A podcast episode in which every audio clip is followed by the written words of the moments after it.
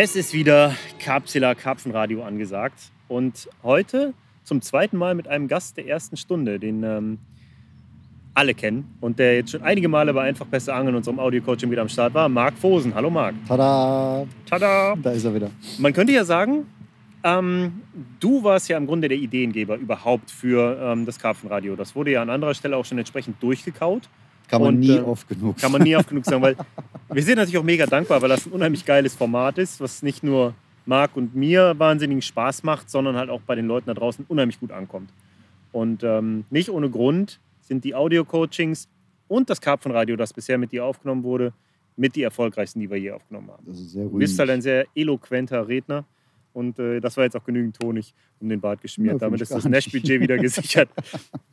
Nein, aber faktisch ist es doch so, es ist viel passiert. Das letzte Karpfenradio hat der Marc mit dir vor, wie lange ist das her? Das war 16? 16 so oder 17? lange, nee, 17, Ja, 17. oder 18? Du Oh. hast gerade einen Stör gesprungen. Na, nicht der erste. Willst du, willst du uns kurz ins Setting holen? Nicht mit dem Stör. Nein, nein, nein. Also der ist tatsächlich jetzt gerade aber genau über der Route gesprungen. Ja, deshalb. Also wir sind auf jeden Fall mehr oder weniger am Angeln. Vielleicht kannst du mal kurz schildern, was hier gerade los ist. Also, wir sind ja heute hier ein bisschen multitasking-mäßig unterwegs. Äh, wir wollten zum einen den Podcast hier aufnehmen, zum anderen auch ein bisschen was Fotostrecker schießen und so weiter und so fort. Ne, für ein, zwei verschiedene Sachen.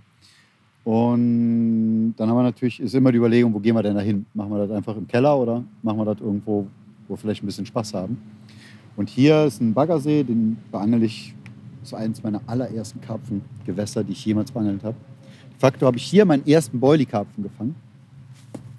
Und äh, damals noch in kompletter Jeans-Kombo. Jeanshose und Jeansjacke, das Bild gibt es auch noch. So wie der moderne Belgier heutzutage. Die Klassiker halt, ne? Ist zeitlos. Und äh, genauso zeitlos ist das Loch ja auch so ein bisschen. War schon immer gut besetzt, ist ein einfacher See letzten Endes. Ne? Ähm, jetzt war es die letzte Zeit ja sehr warm und dann tritt hier oft so ein Phänomen ein, dass die Fische so nah ans Ufer kommen, dass du das Gefühl hast, sie wollten da rauskrabbeln. Und du hast es heute Morgen ja auch direkt live gesehen. Also wirklich einen halben Meter vom, wenn überhaupt. Ne? Und äh, so, dass sie eben Wellen ans Ufer werfen. Das ist richtig irre.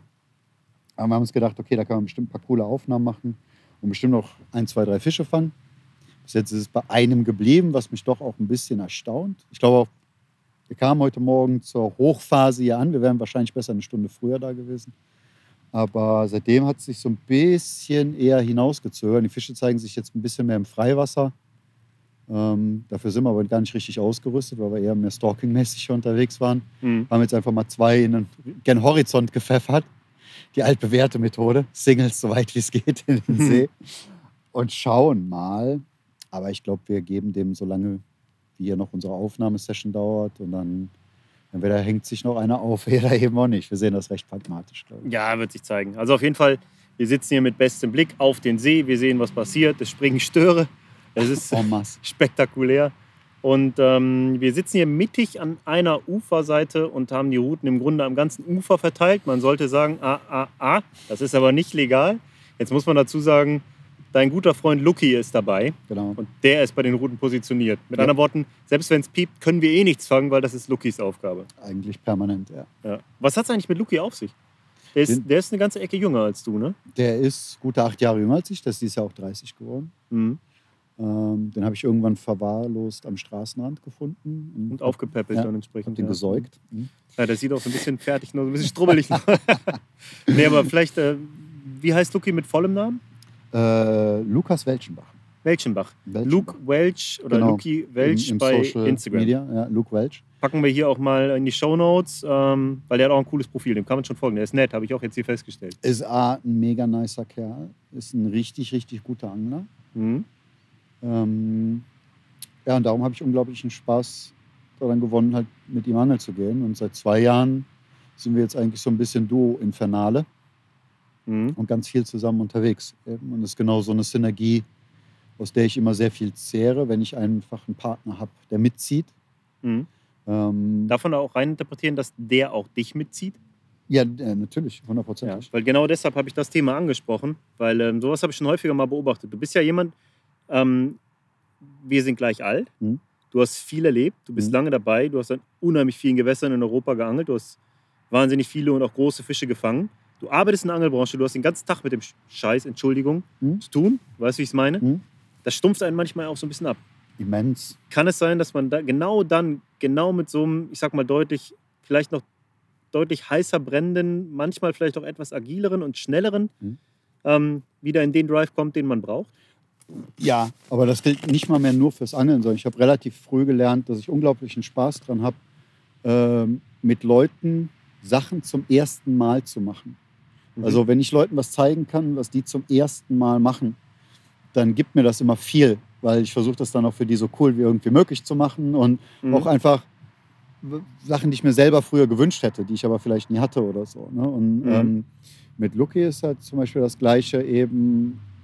eben ja, ich bin eigentlich der Falsche, der das sagt, aber er sagt es konsequent so oft selber, dass ich jetzt einfach mal mich bemüßigt fühle, das zu sagen. Also ich habe ihn halt irgendwo aufgegabelt, wo er auf Karpfen geangelt hat und habe ihm dann so ein bisschen nach vorne geschossen, halt, sage ich mal. Mhm. Mit ganz viel gefährlichem Halbwissen zu ganz vielen Sachen. Also ne, erste Mal, erste Mal einen Fisch an der Oberfläche gefangen, erste Mal zusammen nach Frankreich gefahren, erste Mal richtiges Futterplatzangeln gemacht und so.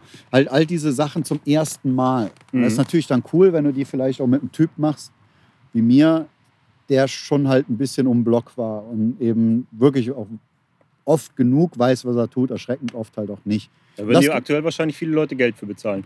Vielleicht sogar Mhm. das. Ne? Und ähm, das macht dann halt unglaublich Spaß zu sehen, wie einer was nochmal aufnimmt, was für dich irgendwo dann aber auch schon selbstverständ manchmal selbstverständlich geworden ist. Mhm. Nicht, dass es nicht sein Reiz sei. Ich freue mich jedes Jahr aufs Frühjahr, um Oberflächenangeln zu machen. Ne? Aber ähm, das dann mit einem, der es noch nie gemacht hat und wie der ausflippt, wenn er das erste Mal so 20 Kilo Fisch an der Oberfläche Brot schlürfen sieht und, ne, und Mhm. all das. Und da zehre ich dann von. Ne? Und da- das macht mir doppelt Bock. Und der feiert dann auch dich nochmal für das, was du machst und fängst. Und ist ja auch kein Geheimnis, das haben wir ein paar Mal jetzt schon kommuniziert. Wir fischen konsequent, wenn wir am Angeln sind, bis auf bis Mhm. ob das an der Oberfläche ist. Ne? Einer hakt einen zuerst, von da an ist der andere dran. Ich fütter meinen Platz und wenn die bei mir anfangen, an der Oberfläche zu nehmen, rufe ich Lucky, Lucky, Lucky und dann kommt er gerannt und angelt da drauf. Ne? Mhm. Und er macht das für mich genauso. So. Und Mhm. wenn wir nach Frankreich fahren, angeln wir immer bis auf bis. Wenn wir unseren Futterplatz zusammen befischen, den wir auch, wo wir uns auch den auf. Ne? Lucky fährt heute Abend zum Beispiel füttern. Ne? So, einen anderen Tag fahre ich halt. Und Mhm. dann sitzen wir mal alleine da drauf, mal zu zweit. Aber wenn wir zu zweit angeln, ist immer, wer war zuletzt dran? Ne? Mhm. Und der erste Biss ist dann immer für den anderen halt. ne? Ja, okay. Und so hast du diese Synergie, wo du in meinen Augen auch das meiste da rausholst. Und du vermeidest viele dieser Fallstricke, Mhm. die in diesem Karpfenangeln auch schon viele Freundschaften kaputt gemacht haben. Ja, 100 Pro. Da möchte ich gleich mal gerne darauf zu sprechen kommen. Aber ähm, ich kann das voll und ganz nachvollziehen, dass du unheimlich gerne halt nicht nur Wissen weitergibst, sondern auch mit Leuten in Situationen reingehst, wo du das halt auch in der Praxis durchziehen kannst. Ähm, bei mir hat das, glaube ich, auch die Tatsache, dass ich irgendwie Bücher schreibe und so viel Output generiere, hat auch damit zu tun, dass ich immer das Gefühl habe, okay, ich habe hier was entschlüsselt, was aufgedeckt, was super funktioniert, das willst du weitergeben. So. Ähm, aber profitieren beide Parteien davon auch bei euch, würdest du sagen? Ich denke schon. Er zieht dich ja auch oft dann wahrscheinlich mit und äh, Ja, zu 100 Prozent. mhm. Zu 100 Prozent. Also ich würde sagen, in ein bis zwei Jahren habe ich ihm nicht mehr viel zu geben. Mhm. Außer, dass ich genauso weiterhin so bekloppt sein werde wie jetzt, was wahrscheinlich im Durchschnitt deutlich bekloppter ist als die meisten anderen. Also vom, Mhm. vom immer noch heiß brennen. Ne? Ähm, so dass, wenn er noch weiter Bock hat, können wir uns immer weiter. Ich habe ihm aber dann nicht mehr viel beizubringen. Mhm. Dann ist er auf Stand. Ne? Weil äh, klar, was ich in 15 oder mittlerweile sind es 25 Jahre Karpfenangeln, wobei die ersten zehn Jahre habe ich auch nicht viel gelernt, da ist einfach rumgestümpert, mehr oder weniger. Ne? Irgendwann ist erst dieser analytische Verstand mehr oder weniger dazu. Aber Bei manchen. Bei dir auf jeden ja, Fall. was ich in 10, 15 Jahren gelernt habe, kann ich locker in zwei bis drei Saisons an jemanden weitergeben. Ja, klar. Ne? Ja gut, vieles musst du natürlich durch Erfahrung auch machen. Ne? Ja. Ich meine, äh, klar, den ersten Frankreich-Trip, dann kommt irgendwann Frankreich-Trip ein komplett anderes Gewässer, dann ist mal ein Kanal, mal ein See, mal irgendwas. Also da gibt es natürlich genügend Facetten, aber ich weiß, was du meinst. Ja. Ne? Und von da an macht es halt auch natürlich, wenn du einfach weißt, okay, weil das war ja vom ersten Tag, wo ich mit ihm gesprochen habe, gegeben, dass ich gemerkt habe, okay, der, der Typ hat, der ist einfach, dem fehlen einfach nur ja, der, vielleicht ist er sogar äh, sehr schnell ein besserer Angler als ich. Er ist mindestens ebenbürtig Mhm. ne? von dem, was er versteht, was er sieht. Ich muss ihm einfach nur erstmal füttern, um ihn Mhm. schnell hochzubringen. Und von da an, sage ich mal, ist die Welt uns untertan. Ne? Dann können wir auch Sachen machen, die ich noch nicht gemacht habe. Ich sage jetzt Mhm. mal zum Beispiel, Frankreichs Kanäle habe ich nicht wirklich beangelt bis jetzt. Und das mal sich zur Mission zu machen für ein Jahr, Mhm. hätte ich mit wenigen Leuten mehr Bock als mit ihm. Weil ich weiß einfach, wenn wir zusammen losziehen, sind wir doppelt so gut. Weil es gibt keine Geheimnisse, es gibt nur doppelt so viele Erkenntnisse. Ja, mega spannend. Können wir noch ein bisschen bei bleiben bei dem Thema, weil ähm, sowas kannst du natürlich auch nicht mit jedem machen. Ne? Ich Also habe in meine, meinem Leben mal, zwei Menschen getroffen, mit denen das ging. Das eine ist Klaus, über Mhm. dem ich in deinem Buch auch in dem letzten geschrieben habe. Halt, Mhm. ne? Mit dem war es dieselbe Synergie. Mhm. Anders, weil er ein anderer Mensch ist, Familienvater und so weiter und so fort. War eine ganz andere Synergie.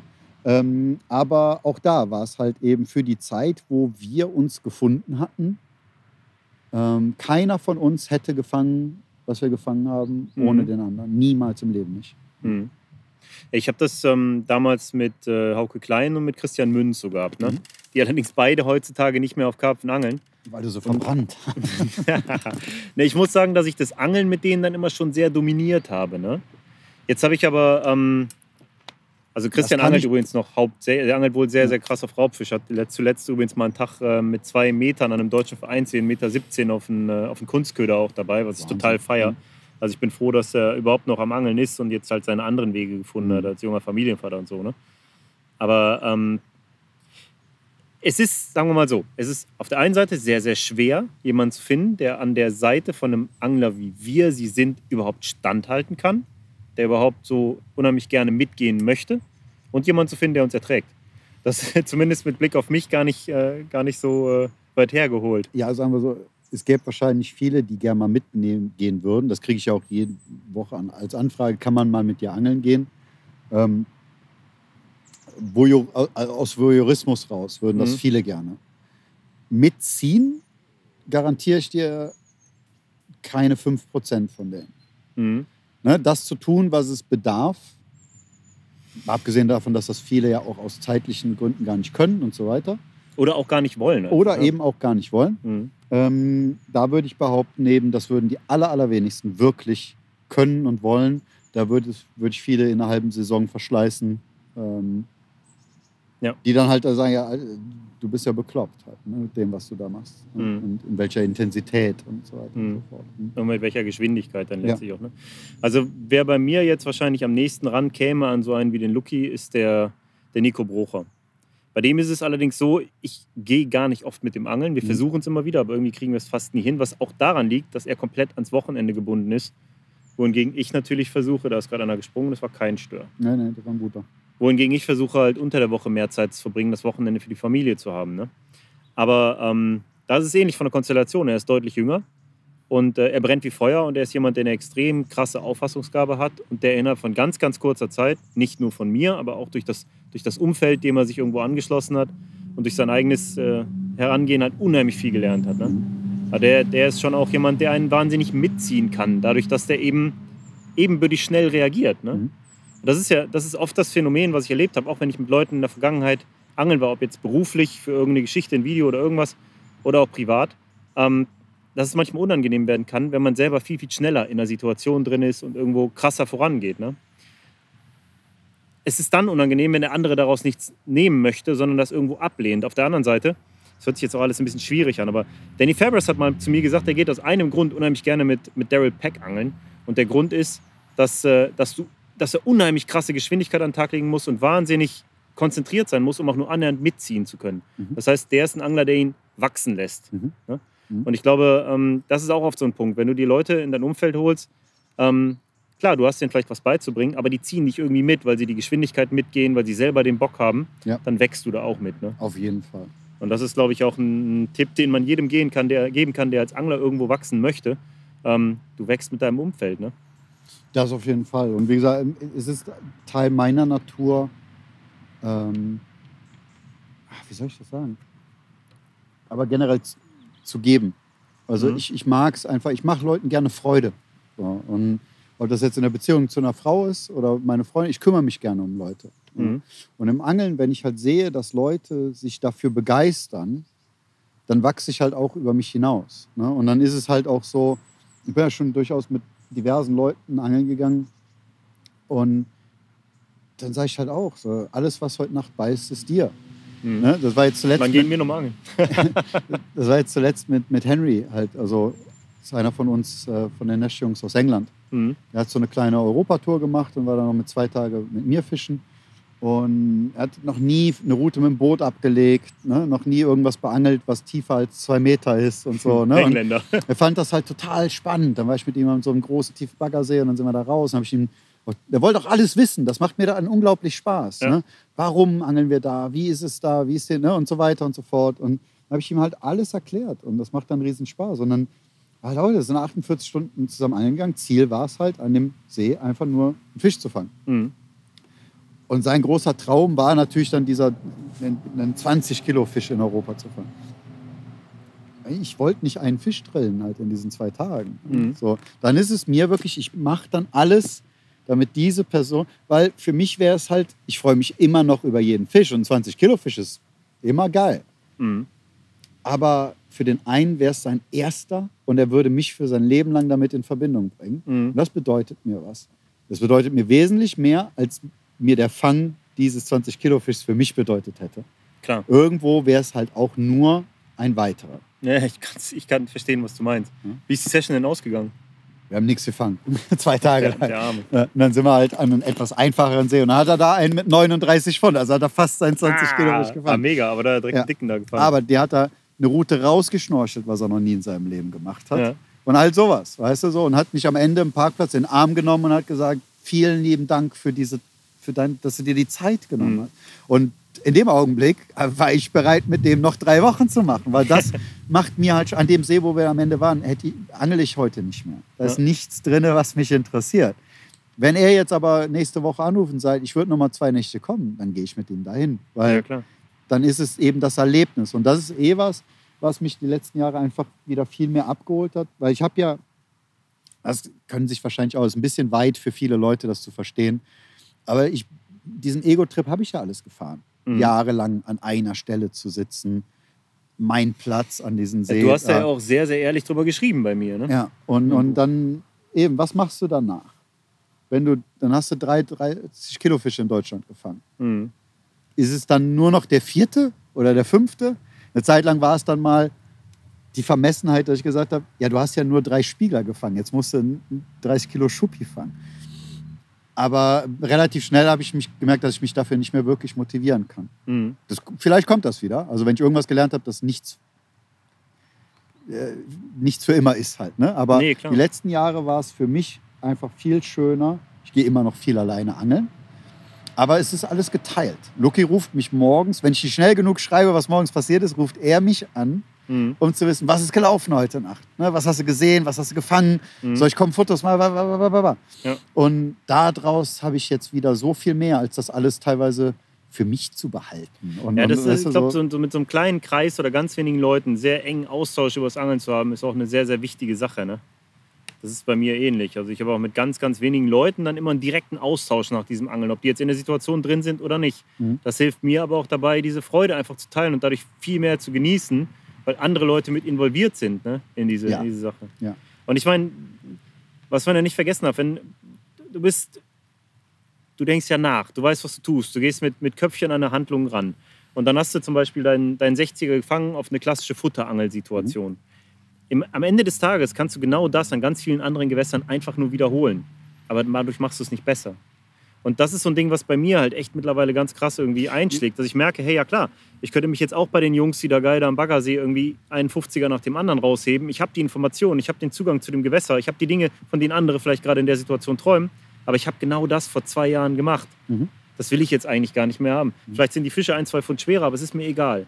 Und das ist so ein Ding, was ich mittlerweile echt mega krass bemerke. Dann gehe ich ja lieber irgendwie über Wochen nur noch stalken oder mache irgendwas, was mich in meiner Entwicklung bereichert, Mhm. statt das Effektivste zu machen für die Situation, was mir vielleicht einen Haufen Big Fish einbringen würde. Aber die sind mir am Ende des Tages halt echt nicht so wichtig mittlerweile. Ja, ja. Ne? Das ist genau dasselbe, was du sagst. Halt, äh, das Gewässer, was Lucky und ich zum Beispiel im Moment zusammen befischen, dem fehlt dieser Dickfisch. Also für manche Bereiche in Deutschland wäre es Traumgewässer. Ne? Das ist Mhm. auch in, hier im Kölner Umland ein gutes Gewässer. Du Mhm. hast ein paar dicke Fische drauf, bis eben in die höhere 50-Pfund-Klasse. Aber links und rechts davon gibt es halt welche mit dickeren Fischen. Ne? Mhm. Aber es ist eins, was uns zum einen Entfaltungsraum lässt. Mhm. Du darfst unglaublich viel dort. Du darfst halt das Boot benutzen, du darfst vom Boot aus ablegen und so, was in ganz vielen Gewässern hier ja verboten ist. Mhm. Ähm, und du hast einfach einen guten Bestand mit, mit vielen schönen Fischen eben so. Viel ne? Feedback. Ja, Halt, viel ne? Feedback. Und das ist einfach eine unglaublich schöne Angelei. Und da kannst du abends auch mal den Grill auspacken. Mhm. Und dann hast du da einfach, du genießt das Leben. Halt. Also das, wofür andere nach Frankreich fahren, Mhm. das haben wir hier wieder in Köln in einem Idyll gefunden, sage ich mal. Ja. Ähm, und das ist im Moment eben auch was, äh, was mich viel, viel mehr reizt. Das Angeln als solches zu Mhm. genießen. Auf wahrscheinlich eben für andere Leute unglaublich hohem Niveau, auch fischtechnisch. Ne? Klar. Aber nicht mehr alles untergeordnet dem Fisch als solches oder der Fischgröße als solches, wie es über Jahre mein Leben bestimmt hat. Ne? Da hätte ich auf, Mhm. auf Bahngleisen geschlafen für die Chance auf einen 30 Kilo Fisch. halt, Ja, ne? klar. Ich habe genau über diese, diese Angelsituation mit Lucky eben auch noch gesprochen. Mhm. Und er meinte, die Sache, die ihn da halt auch so wahnsinnig fasziniert, ist, dass er den Bestand nicht komplett kennt. Da Genau, sind immer noch Überraschungen, die passieren ja, können. Ne? Ja, ja, ja. Leute wollen mir das ja auch teilweise dann aufdrücken. Ne? Hier, soll ich dir mal zeigen, die größten Fische aus dem See? Sag ich, nee, ich will es nicht. Ich weiß, es gibt genug, Mhm. die ich super gerne fangen würde. Und dann ist es genau das, eben in den Kescher zu gucken und, und, und Mhm. Boah, hier ist ein riesen Schiff drin. Und nicht eben, das ist der so und so, so und so, den hat er vor zwei Jahren da und die und da der du. Sondern es ist eben wie, wenn du irgendwo nach Frankreich ja, mittlerweile gibt es das da auch, dass du irgendwo hinkommst und genau jeden Fisch kennst, der da vielleicht Mhm. rumschwimmt. Aber das war nie meine Welt. So. Ja, aber das das war nur Zeit meine Welt, als ich genau Welt, ne? diesen, Ja. diese Größe gejagt habe. Genau. Weil natürlich, wenn du einen 30 Kilo Fisch fangen willst, musst du da angeln, wo einer ist. Ne? ja, das ist klar.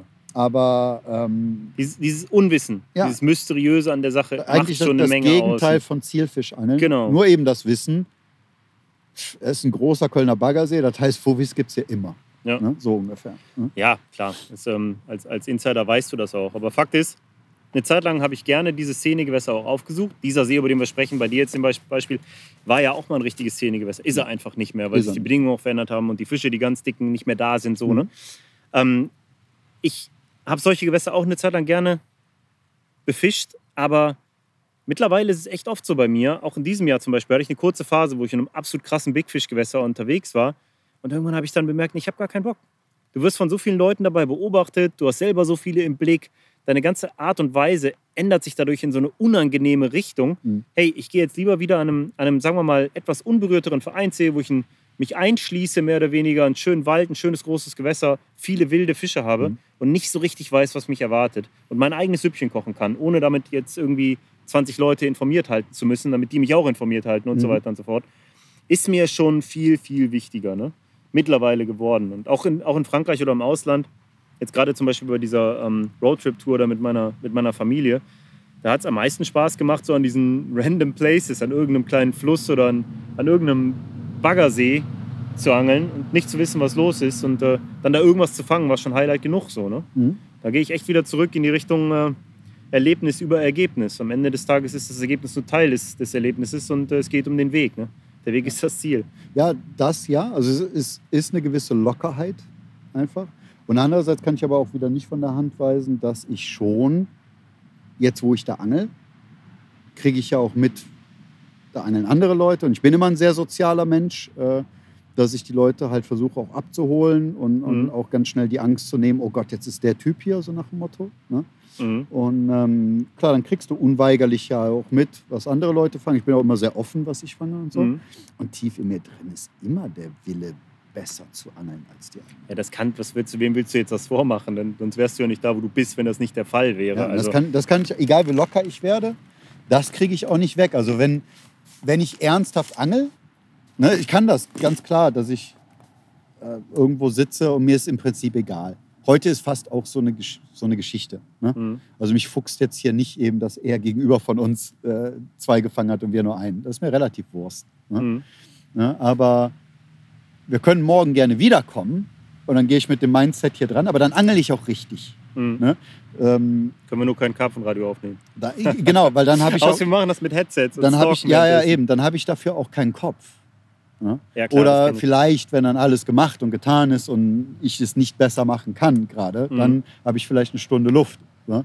Aber ähm, generell ist das auch dann wiederum Teil meiner Natur, selbst eben, wenn, das, wenn ich mir mein Umfeld heute so erschaffe, dass ich den, das Wohlfühlen dem, dem unbedingten, äh, ja nicht dem unbedingten Erfolg, sondern dem unbedingten Ziel unterordne Mhm. äh, oder nicht mehr unterordne, ähm, so ist der unbedingte Erfolg im Regelfall schon doch immer noch dominant ne, in, meinem, in meinem Wesen. Das glaube ich dir sofort und das würde ich auch sofort unterstreichen. Und in dem Zusammenhang möchte ich was, was vielleicht tiefgehendes fragen. Ähm, Fakt ist ja, wenn man sich auf einen Menschen einlässt, mit dem man sehr intensiv zusammen angelt und größere Projekte angeht, Mhm. dann ähm, kann das auch bedeuten, dass man einen Teil seines Erfolges beschneidet im Grunde. Du teilst dir die Fische, weil wir wissen beide, wenn du ein guter Angler bist und sehr effektiv angelst und es gibt zehn Fische zu fangen, dann ist es egal, ob du alleine bist oder zu zweit. Wenn du zu zweit bist, fängst du zehn Fische und wenn man Run of Run angelt, fängt jeder fünf. Ansonsten Mhm. fängst du die alleine. Mhm. Das hat mich die Erfahrung oft genug gelehrt. Mhm. Es ist nicht so, dass dann der eine Du nur fünf fängst fangen nicht würde. mehr, weil du zu zweit bist. Du fängst so. definitiv nicht mehr, weil du zu zweit bist, sondern du teilst dir das, was du fangen kannst, Ja. außer in Ausnahmesituationen. Ja. ja, außer, sagen wir mal, du kannst die Route noch weiter als 400 Meter legen. Ja, diese ganzen du- Sachen, ja genau. ja. Und ähm, klar, das, das kann man jetzt irgendwie weiter fortspinnen, aber du weißt ja, Ja. im Kern, was ich meine. Wie Also läuft ich- das Lauf ich- auf Lauf ich- für euch? Wie funktioniert das? glaub, Im Ausland ist es ein absoluter Vorteil. Weil in dem Augenblick, wo du nicht mehr nur auf deine vier Routen denkst, sondern du denkst vom Start weg mit acht Routen, kannst du experimenteller angeln. Hm? Ne? Und Wenn du vom Start her mit acht Routen angelst, weil viele fahren zu zweit nach Frankreich und angeln gegeneinander. Ja, ja, genau. Aber das machen wir ja. Wir angeln vom Start weg mit acht Routen. Mhm. Ne? Und dann ist das ganz klar. Dann ist nicht meine Route, sondern dann kommt, da kommt eine hin, drüben vors Holz kommt eine, da hinten 400 Meter in die Bucht muss auf jeden Fall eine. Was Mhm. meinst du, was machen wir mit den anderen? Ja, da, da und da. Mhm. Und darum glaube ich, dass du gerade, wenn du instant irgendwo hinkommst, bist du viel erfolgreicher, wenn du so angelst, weil du im Prinzip mit acht Routen austesten kannst, was funktioniert, anstatt jeder nur mit seinen vier. Und dann machen am, nachher zwei, drei Routen das gleiche, weil jeder will eine vielleicht vorne an der Kante haben Mhm. und so weiter. Du weißt genau, was ich meine. Ja. Ähm, bei, der, bei der Futterplatzangelei fängst du zu zweit garantiert schlechter als alleine. Hm. Mhm. Aber das ergibt sich bei uns schlicht und ergreifend darin, dass wir auch sehr viel alleine gehen, Mhm. uns aber die Arbeit des Futterplatz am Laufen halten teilen. Mhm. Und die Tage, wo ich nicht gehe, ist mir relativ egal, was auf dem Futterplatz gegangen, gefangen wird. Klar, in der Theorie könnte es nicht schaden, wenn gar keiner drauf angelt, sondern nur Futter da liegt.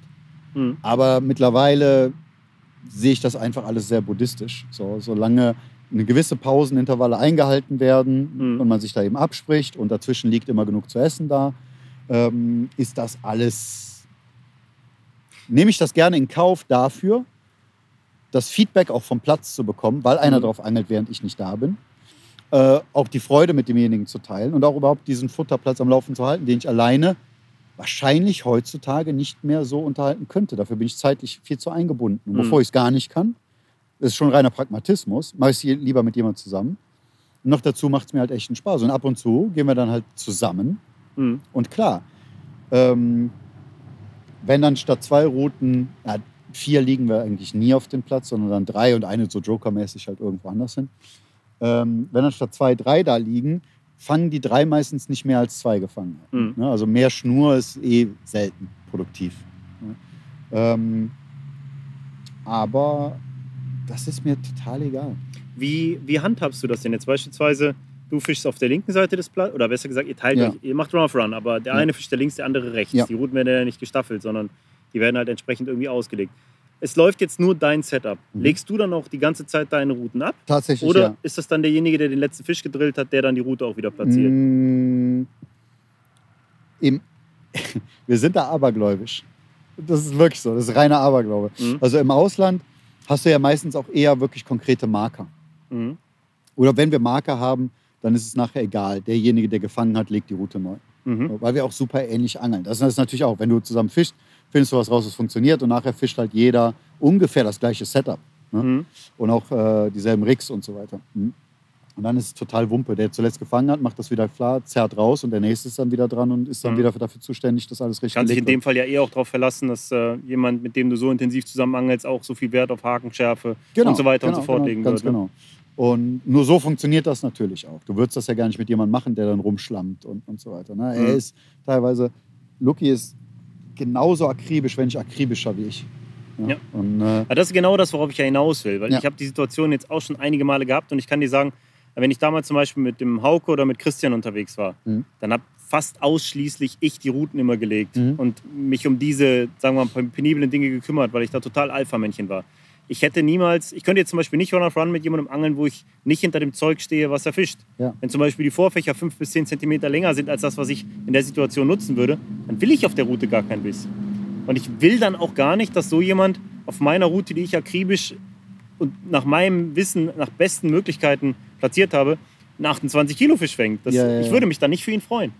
Wenn es aber so ist, wie du es gerade beschreibst, dass du einen Angelpartner hast, ähm, wo es wirklich so ineinander zahnt, ne? Dann ist es was ganz anderes. Das Mhm. ist eine Grundvoraussetzung natürlich. Mhm. Ne? Was ich nicht kann, ist halt in so eine Situation gehen, wo man das erste Mal mit jemandem angelt. Ja, wie machen wir es am besten? Ja, lass doch Lauf auf Lauf fischen. Nee, besser nicht. Lass uns die Routen mal staffeln. Ja. So, sag mir, wo du angeln möchtest von mir aus auch. Ich angel dann woanders. Mhm. Aber ähm, in der anderen Situation, wie du es jetzt auch machst, ähm, dann finde ich es auch, find auch verständlich und gut. ja, es ist halt, zumal es halt auch, es ergeben sich einfach dadurch schöne Situationen. Ne? Ein Beispiel ist zum Beispiel, wir hatten dieses Jahr eine Situation, äh, wir sind am Platz angekommen, mit dem Boot, muss immer ganzes Tackle halt da quer über den See schiffen und so weiter. Beim Aussteigen, ähm, beide Warthosen an, beim Aussteigen fallen meine Turnschuhe vom Boot ins Wasser. Mhm. So sickenass. Ich hatte jetzt keinen Bock, fast 24 Stunden halt in nassen Turnschuhen da zu verbringen. War noch nicht so warm wie jetzt. Und selbst jetzt hätte ich keinen Bock darauf. Mhm. Und Barfußlaufen ist da auch eklig, aber so war es keine wirkliche Option. Ähm, also habe ich gesagt, Lucky bringt nichts, ich fahre nochmal nach Hause. Es war eine halbe Stunde hin, halbe Stunde zurück, aber muss halt jetzt sein, ne, für mein Seelenheil. ne. Ja, ich kam gerade zu Hause an, da ruft Lucky an, ich habe gerade einen gefangen. ne. 20 Kilo ne, auf deiner Route. Das Mhm. war im Prinzip, das muss man dazu sagen, das war der Start unserer Kampagne. Mhm. Also unserer Logik nach wäre das mein Fisch gewesen. Mhm. Ne? Weil er kam zuerst auf meine Route, danach wäre er dran gewesen. So, also komme ich zurück und er hat diesen wunderschön beschuppten Megaspiegler. Also wirklich einer der schönsten Fische, die ich seit langem gesehen habe, Mhm. ähm, auf meiner Route. Das wäre mein Fisch gewesen. So, dann haben wir abends schön gegrillt, haben Glas Wein getrunken, haben Hayabubu gemacht. Und irgendwann, kurz vor eins, läuft dieselbe Route wieder los. Normalerweise wäre das Luckys Fisch gewesen. So war es dann aber halt meiner, weil ich Mhm. meinen ersten quasi verpasst habe. Der Fisch hatte dezente 26 Kilo. Mhm. Den hätte ich normal nicht gefangen. Mhm. Glaubst du jetzt, einer von uns hat sich darüber geärgert, wie das gelaufen ist? Mhm. Lucky hatte einen wunderschönen Fisch gefangen, den er sonst vielleicht nie gefangen hätte. Wenn er Mhm. alleine gewesen wäre, vielleicht, vielleicht hätte er die alle in der Nacht, wer, wer weiß das. Ja, klar. Aber die Frage mit dem richtigen Menschen stellt sich, stellst du dir auch die Frage gar nicht. Nee, das ist genau das Wichtige. Daran erkennst du, dass es der Richtige dafür ist. Ja. Also, ähm, das Ding ist ja aber, ich habe das Gefühl, dass Luki grundsätzlich so ein Händchen dafür hat. Ihr habt diesmal das Muster durchbrochen, deswegen hat der Luki den nicht abgeholt, den Ding. Ja, ja, auf jeden Fall. Ich habe da äh, quasi vielleicht unterbewusst gegen die Matrix gearbeitet, Ja. weil normalerweise angelt er mich mit, wenn man das so pauschalisieren kann, meinen Methoden. Obwohl Mhm. er sehr viel auch mittlerweile ist er halt da, dass er selber Sachen einfließen lässt, die dann auch teilweise ich von ihm adaptiere und so weiter. Mhm. Ne? Das geht halt dann sehr, sehr schnell, wenn jemand so gut angelt wie er. Ne? Mhm. Ähm, aber ich sag mal, mit meinen Methoden angelt er mich regelmäßig an die Fans. Ja, klar. Ähm, jetzt hast du Lucky auch in die Nash-Familie mit reingeholt. Der ist im Grunde natürlich durch dich auch voll am Start und Mhm. kriegt da auch entsprechenden Support. Ihr wart zuerst und ihr wart zusammen in Frankreich. Ähm, das Video läuft aktuell, wenn wir das hier aufzeichnen, noch relativ frisch auf YouTube. Ähm, damit ist, sagen wir mal so, ein sehr fähiger Angler, Mhm. wie ich es bisher wahrgenommen habe, ins Team gekommen, der aber jetzt noch keine so große Außenwirkung hat. Was Ja. aber jetzt so nach und nach passiert, das liegt ja in deinen Händen. Und ich muss. Und in sein. Und in sein, Er weiß klar. ganz genau, dass ich ihm immer gesagt habe, Mhm. du musst gar nichts. Hast du Spaß daran? Dann ja. Mhm. Wir können auch privat nach Frankreich fahren. Wir müssen kein Tilo mitnehmen. Ne? Mhm. Sag ich, das musst du wissen, so, ob du einfach Spaß daran hast. Und äh, natürlich hat er auch schon jetzt sehr früh gemerkt, dass das nicht nur positive Sachen halt mit Mhm. sich bringt. Und er weiß aber ganz genau, sag ich, du, du musst gar nichts machen. Ja. Mhm. Ähm, natürlich kann ich Leute, die nichts machen wollen, das hat dann wenig damit zu tun, ob sie Freunde sind, oder was heißt nichts machen, aber sich nur bis zu einem gewissen Grad in die Öffentlichkeit stellen wollen, Mhm. auch nur so weit als Firma Nash unterstützen. Ne, weil, weißt du selber, am Ende ist Marketing Marketing. Und äh, das heißt, Leute, die bereit sind, mit mir Videos zu drehen und ihr Gesicht auch ein Stück weit in der Sonne der Öffentlichkeit zu verbrennen, wenn man das so nennen will, Mhm. die kann ich dafür auch honorieren. Wer halt eben sein, seinen Top-Secret-See befischt und die Fische nicht veröffentlichen kann oder Mhm. will, der ist, hat für mich keinen großen Mehrwert. Ich, Das hat nichts mit Freundschaft zu tun. Ja? 100 Aber Prozent, verstehe ich diese voll Gewässer kann ich heute ja selber auch nur noch bedingt befischen, Mhm. weil es einfach mittlerweile ist Angeln halt auch mein Job geworden. Ja? Und, und das beinhaltet halt gewisse Möglichkeiten, ähm, die du halt haben musst, da wo du fischst. Klar, ganz klar, an dem See, wo wir jetzt aktuell zusammen angeln, werden wir kein Video drehen. Mhm. Das geht einfach nicht. Ne? Die Fische kann ich veröffentlichen und genug Leute wissen dann halt auch, wo das ist. Mhm.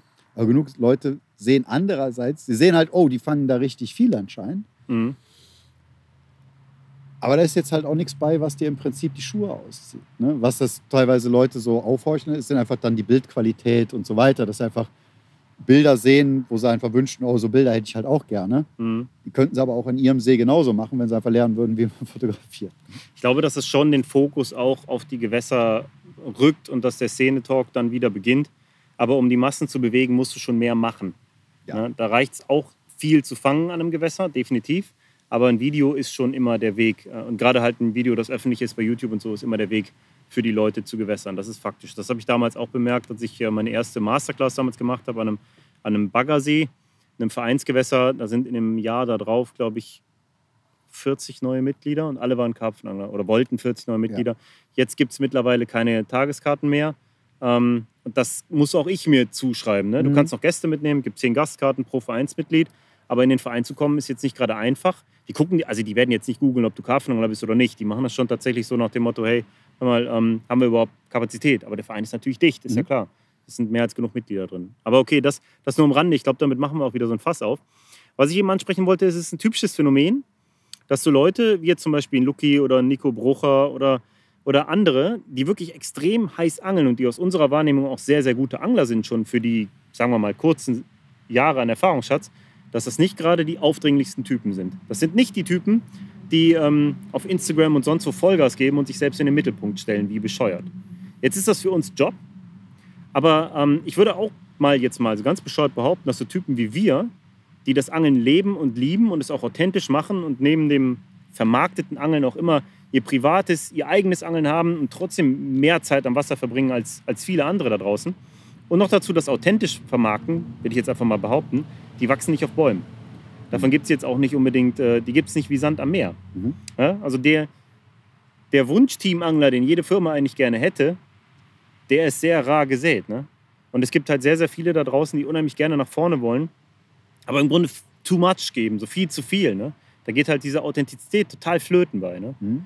Und das merke ich halt bei so einem wie dem Lucky total. Und eben auch beim Nico und sonst wie. Es sind halt sau authentische Angler. Die brennen dafür, die leben das, Mhm. die machen das. Und ob die jetzt gesponsert werden oder nicht, ist denen am Ende des Tages ja ehrlicherweise scheißegal. Die machen das auch viel aus Identifikation. Ja. Ja? Mit- das finde ich jetzt schon ein interessantes Phänomen. Der Plus Lucky ist sehr, sehr bewusst. Ähm, und das sind auch Sachen, die ich ja immer mal wieder laut kommuniziere, wenn wir zusammen unterwegs sind, weil ich mich auch manchmal selber daran erinnern muss. So. Äh, und da gibt es bei, bei uns so einen geflügelten Ausschnitt. Ich glaube, der kommt entweder vom Mo oder vom, vom Max Egger ähm, auf Kevin seinen Nacken. Ne? Also das ist immer, wenn es halt irgendwas umsonst gibt oder wenn wir mal wieder die Kreditkarte durchziehen für 40 äh, Burger bei irgendeinem Dreh oder keine Ahnung, sowas halt. Ne? Dann Mhm. ist immer, geht auf Kevin seinen Nacken. und ähm, was das meint, ist letzten Endes, und ich sage es teilweise ein bisschen anders zu Lucky, sage ich immer, wir müssen uns schon klar sein, wer die Party bezahlt.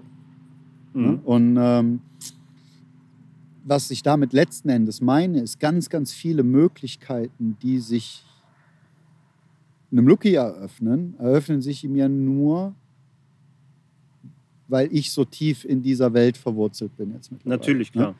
So, und wie viele Türen öffnen sich mir nur, weil ich eben so tief in dieser Welt verwurzelt bin. Und Klar. Das muss Es einem kommt halt aber ja nicht von sein. ungefähr. Ja, ich die, die, also ich- die, ne? die es ist ja, es steckt da immer auch eine, ein, ein Weg und viel Arbeit hinter, dass man sich diese Türen öffnen kann. Natürlich, ja, ja, ganz klar. Ne? Aber es ist zum Beispiel so, ich war auf meiner ersten, unsere Jungs in Frankreich oder so. Ne? Wenn ich, bin ich in Frankreich in Montluçon auf der Messe. Mhm. So, und dass sie mich nicht vergewaltigen, an ihren mir völlig unbekannten West Gewässern zu angeln, so, die quasi überspitzt gesagt überquellen vor 30 Kilo fischen, Mhm. ne, ist halt fast alles. Du wolltest mir da Ja. eh nochmal diese Liste schicken mit den Gewässern. Genau. ne? Und ähm, aber du weißt, was ich meine halt. Weißt du? also, oder die Italiener halt das Gleiche. Ne? Ja, aber wann kommst du, wann kommst du, wann kommst du? Das sind natürlich Sachen, ähm, die kriegst du eben nur wegen der Firma. Wegen der Natürlich, Zugehörigkeit und wegen deinem Standing, was du dadurch erreichst. Also gib verdammt nochmal der Firma halt auch was zurück, weil das ist deine einzige Währung. Ja. Jeder muss für sich definieren, wie viel er gewillt ist zu geben, aber wenn du den Menschen mit dem richtigen Charakter findest, dann hat er auch einen Anstand und ein Verständnis dafür, wie viel er nehmen kann und wie viel er zu geben hat. Mhm. Das gilt für eine Zugehörigkeit von irgendeiner Marke. Das ist aber auch genauso eben im zwischenmenschlichen Bereich. Ne? Mhm. Ich kann tolle Sachen für, für Lucky möglich machen, die vielleicht vielen Normalanglern gar nicht möglich sind. Mhm. Er kann auf seine Art und Weise für mich aber halt eben auch Sachen möglich machen. Mhm. Genauso, Martin kennst du ja auch. Mhm. Ne? Mit dem hatte ich ja früher, hier an dem See, das ist ja gute zehn Jahre her, da hatten wir, da war Martin halt 18 Jahre alt, ne? 19 Jahre alt. Und ich dementsprechend damals schon fast zehn Jahre älter. Mhm. So. Und er hatte halt die geografische Nähe hierhin. Das ist für ihn zwei Minuten mit dem Auto gewesen. Ne? Mhm. Da habe ich gar nicht selber füttern müssen. Weißt du? Da habe ich damals Martin, der halt Schüler war, ne? er hat Abitur gemacht, dem habe ich dann da säckeweise Boilies in die Garage gestellt Mhm. und habe gesagt, so Junge, jeden Abend zwei von den Eimern da rein und dann siehst du mal, wie du halt deinen Jahresdurchschnitt in zwei Wochen fängst. Ne? Mhm. Ja, und so hat der damals durch mich unglaublich antizipiert. Da war noch keine Firma im Spiel. Das war damals nur mein Beklopptsein halt ne? und dieses mir selber beweisen wollen, was ich so machen kann und was so. Und da aber schon damals ja auch zu sehen, wie du so eine kleine Seele da durcheinander bringen kannst halt. Ne? So, und ähm, Martin hat dann damals, damals war es einfacher. Martin hat im Prinzip die Legwork gemacht. Er ist gelaufen, hat gefüttert Mhm. Ich hatte damals einfach Geld, weil ich schon zehn Jahre älter war und arbeiten gegangen bin. Ja. Ne, Also habe ich Boilies, damals gab es die auch nicht für mich umsonst. Ich war ja nie mit irgendeiner Marke im Bunde. Ich habe die bezahlt, aber dann, er hat dann gefüttert und wir haben beide gefangen. Mhm. Das hat mir schon immer sehr viel Spaß gemacht. Und mit Lucky ist es jetzt was anderes. Der verdient auch sein eigenes Geld und so weiter. Aber er kriegt von mir Wissen ein Stück weit. Ne? Das Begrenzte, was ich ihm vielleicht zur Verfügung stellen kann. Ähm, aber natürlich auch Möglichkeiten. Ne? Er kann mit meinem, in meinem Fahrwasser, sage ich mal, tolle anglerische Abenteuer erleben. Dafür gibt er mir aber unglaublich viel zurück. Und das heißt nicht, dass er mir das Tackle ans Wasser trägt oder so, überhaupt nicht. Ne? Mhm. So, sondern ähm, er gibt mir viel zurück in Form von seiner Passion. Und auch einfach, dass ich durch, dadurch, dass ich ihn habe, auch Sachen mache, die ich alleine auch nicht machen würde. Mhm. Ne? So, weil, wie gesagt, du hast irgendwann auch viel gesehen. Und jetzt reden wir gerade darüber, eben einen Trip nach Ungarn zu machen und so weiter. Ne? Mhm. Ein, zwei Gewässer uns anzugucken. Ob ich das alleine noch machen würde heute, Mhm. am Ende gibt es dieselbe Fischgröße auch irgendwo anders, aber mit ihm zusammen ist einfach geil, einen Trip nach Ungarn zu machen, weil es halt, das ist wieder mit einem Kumpel halt. Mhm. So. Und es äh, ist genauso, wie ich nicht alleine nach Thailand in Urlaub fahren würde, Mhm. aber mit einer Perle oder einem guten Kumpel. Ähm, Klar, ich weiß, was du meinst. Das Ja. ist ja. was, die, was die Motivation noch ja, nach vorne katapultiert. Ne? Ja. Und ähm, ich kann das alles gut nachvollziehen. Also es ist halt immer auch so ein schmaler Grad. Ich habe das in der Vergangenheit, ich hatte immer irgendeine Firmenzugehörigkeit. Also damals zu Route- und Rollezeiten habe ich als bist viel Redakteur länger natürlich... in diesem Game Ja. drin als ich. halt, Ich habe ne? da im Grunde halt ja zu allen anderes. Firmen zumindest Ja. ich konnte zumindest überall alles zum Einkaufspreis beziehen. So, Ja. ne? Und das war natürlich für, auch für meine raubfischangelnden Kumpels schon immer so ein Ding. Und Ähm, dann hatte ich diese Zugehörigkeit zu Pologic damals und zu die Debate und habe da alle meine Kumpels entsprechend ausgestattet. Mhm. Natürlich konnte ich die dann auch entsprechend nutzen, weil ich da im Marketing auch mit involviert war. Das heißt, wenn die einen geilen Fisch gefangen haben und so ein Pologic Cap auf hatten, dann hatte ich wieder was vorzuweisen bei der Firma, von der ich besonders viel bekommen habe. Mhm. Klar, auf der anderen Seite war das dann auch immer so ein schmaler Grad, weil ähm, dann wird das dann oft zu so einer, hey, kannst du mir nicht mal das besorgen, Nummer. Mhm. Das war eine Sache, die war mir immer richtig unangenehm. Da habe ich dann gemerkt, okay, da ist gar kein Verhältnis, keine Relation und keine Dankbarkeit mehr zu, zu bemerken. Ne? Und ähm, Und du öffnest ja, Leuten im ja, Grunde natürlich Türen. Ne? Bei, bei Nico war es genauso. Hey, der ist ein exzellenter Angler, klar. Aber im Grunde hat er nicht viel für seine Außenwirkung getan. Das habe ich getan. Und deshalb ist er jetzt Teamangler bei Corda. Und das ist eine Sache, auf die es ganz, wäre ganz Deutschland ja extrem stolz. Es gibt ein paar Firmen, da werden Leute halt hochgradig äh, geil drauf, da irgendwie mitspielen zu können. Ne? Nash natürlich auch und ähm, ein paar andere noch dazu.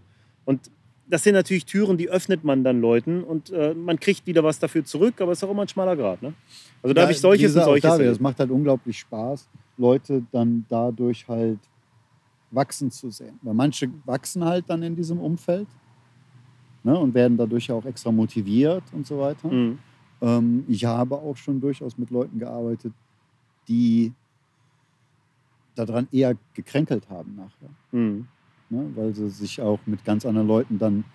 Und das ist ihr eigener Fehler. Es ist, ist ein menschlicher Fehler, aber es ist ihr eigener Fehler, dass sie dann anfangen, sich mit Leuten zu vergleichen oder sonst Ja, irgendwas. und du sprichst da Druck an. Ne? ja, einen gewissen Druck auch Ja. empfinden, der eigentlich gar nicht gegeben ist. Weil meistens hole ich Leute ins, wenn ich Leute in dieses Team Nash geholt habe, dann habe ich die dafür geholt, für genau das, was sie gerade sind.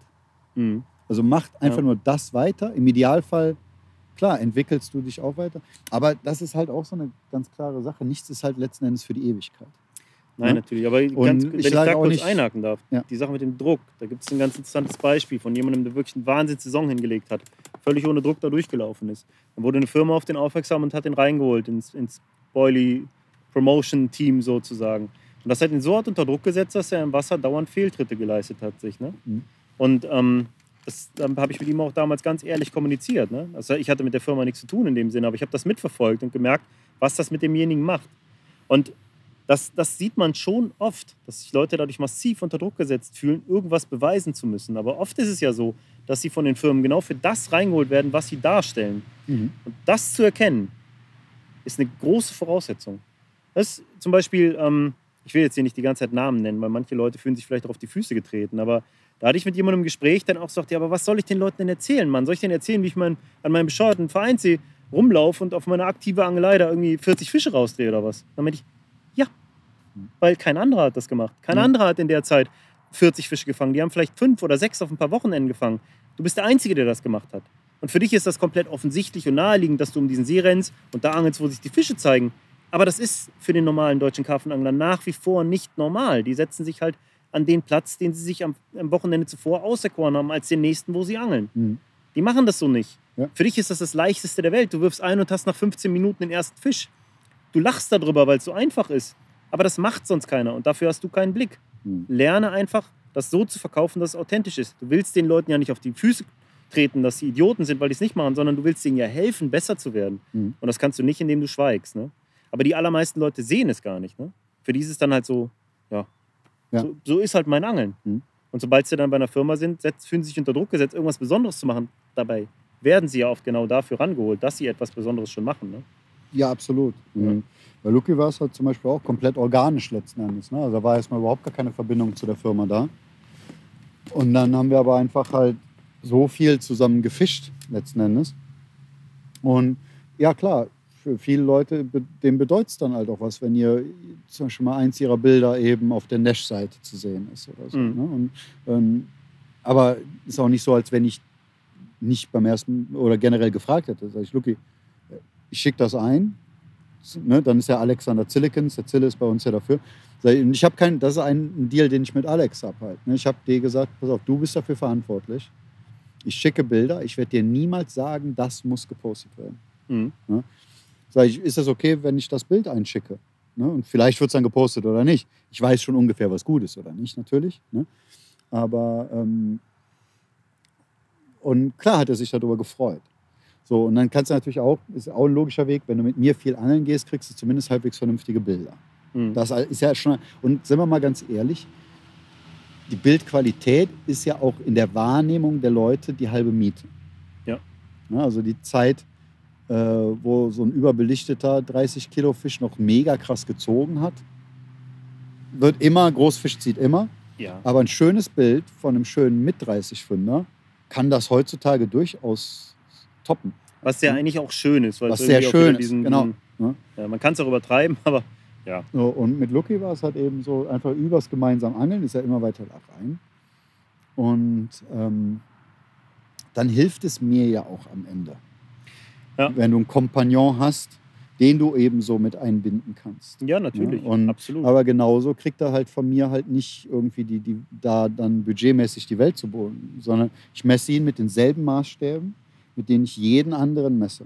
Ja, Mhm. Das heißt, äh, mittlerweile habe ich halt einfach auch für Nash ein System, geht jetzt sehr in die Tiefe, aber da kann man auch schon mal drüber sprechen, weil es die Leute unglaublich interessiert immer. Du musst dich bei mir jedes Jahr aufs Neue beweisen. Mhm. Das heißt, jeder wird jedes Jahr an dem festgelegt, sein Marktwert im Prinzip, was er geleistet hat. Mhm. Da spielt halt nicht nur, und dabei ist Fischefangen mit das Gering. Oh, das ist eine leere Batterie. Okay. Funke. Ähm, Ähm, ich muss mich um die Funke kümmern. Du kannst den Satz zu Ende führen, bitte. Ja. ähm, da spielt das Fischefangen eine absolut untergeordnete Rolle bei, äh, sondern es sind halt die Menge an Messetagen, die du gemacht hast. Es sind die Shoptage in irgendwelchen Angelläden, die du gemacht hast. Ähm, warst du für Videos verfügbar? Hast du bei Jugendangeln geholfen? Hast du Artikel für Magazine geschrieben, was nach wie vor eine Relevanz ist? Oder für Capzilla was gemacht? Ähm, und desto mehr von diesen, ich nenne das immer, desto mehr dieser Boxen, also dieser Kästchen, die ich auf meinem mentalen Kopfzettel abhaken kann, was du für diese Firma gemacht hast, desto Mhm. höher ist dein Wert für mich. Mhm. Was überhaupt nicht heißt, dass jemand, der zum Beispiel nicht gut im Artikel schreiben ist und keinen Zugang zu dicken Fischen hat, aber dafür auf jeder Messe präsent ist und da sehr freundlich, einfach, ne, du hast ja auch, Mhm. weißt ja, es gibt Leute, die können super gut verkaufen oder einfach auch dann mit Leuten interagieren und so weiter. Das wird auch einen gewissen, das hat, einen, also das hat sogar einen sehr hohen Wert. Ja, total. Aber es wird immer ein geringerer Wert sein als jemand, der theoretisch all das kann. Mhm. Um da perfekte Beispiele zu nennen, ähm, Tobias Steinbrück und Jan Ollack. Mhm. Das sind die eierlegenden Wollmilchsäue.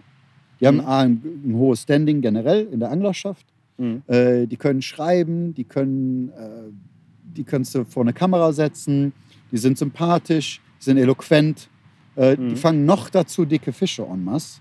Also die ticken jede Box letzten Endes. Mhm.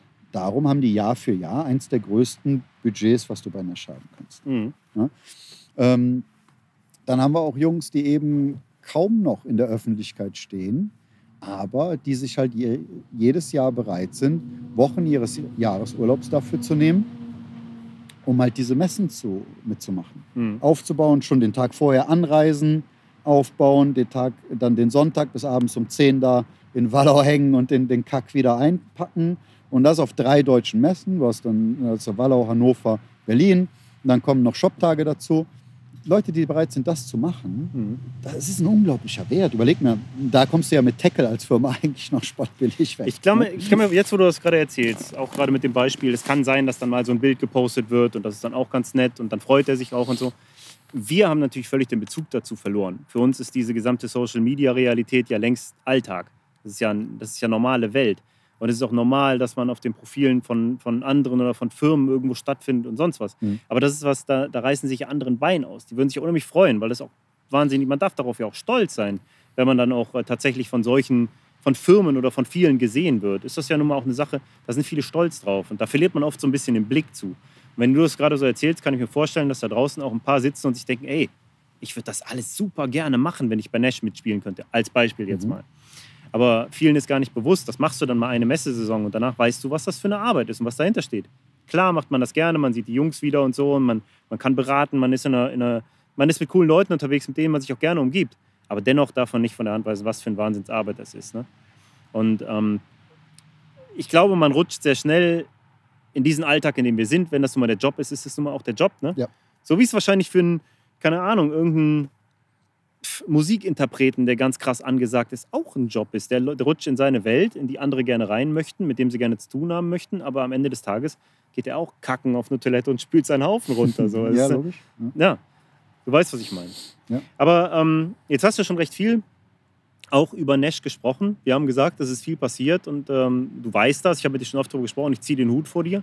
Du hast einen Wahnsinnsjob gemacht. Nash steht ja heute ganz anders da als in Deutschland, ganz anders da als zu dem Zeitpunkt, ähm, als du den Job übernommen hast. Ich denke, das kann niemand, egal wer gerade zuhört und von welcher Firma und von wo er kommt, äh, vom Tisch kehren. Ähm, das ist schon krass. Also die Wahrnehmung des Brands, ähm, sagen wir auch die, die Coolness, die der Brand bekommen hat. Und äh, insgesamt ist es einfach wieder wahnsinnig groß. Das war eine Zeit lang nicht so. Ja, aber. Kannst du dir den Schuh anziehen? den, oder? den Schuh kann ich mir anziehen, aber will das direkt dahingehend relativieren, dass ich es natürlich unglaublich einfach hatte, weil wo, wo nichts ist, kannst du schnell was bauen. Ja?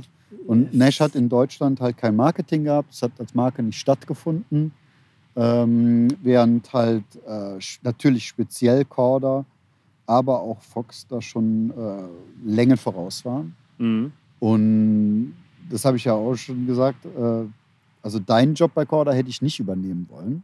Mhm. Ja? Ähm, bei Nash hätten wahrscheinlich auch andere genau dasselbe leisten können wie ich. Das sehe ich durchaus realistisch, weil für mich war alles absolut offensichtlich und logisch und sehr einfach eben aus nichts, aber einem Haufen Steinen ein kleines Mäuerchen zu bauen, ist einfach.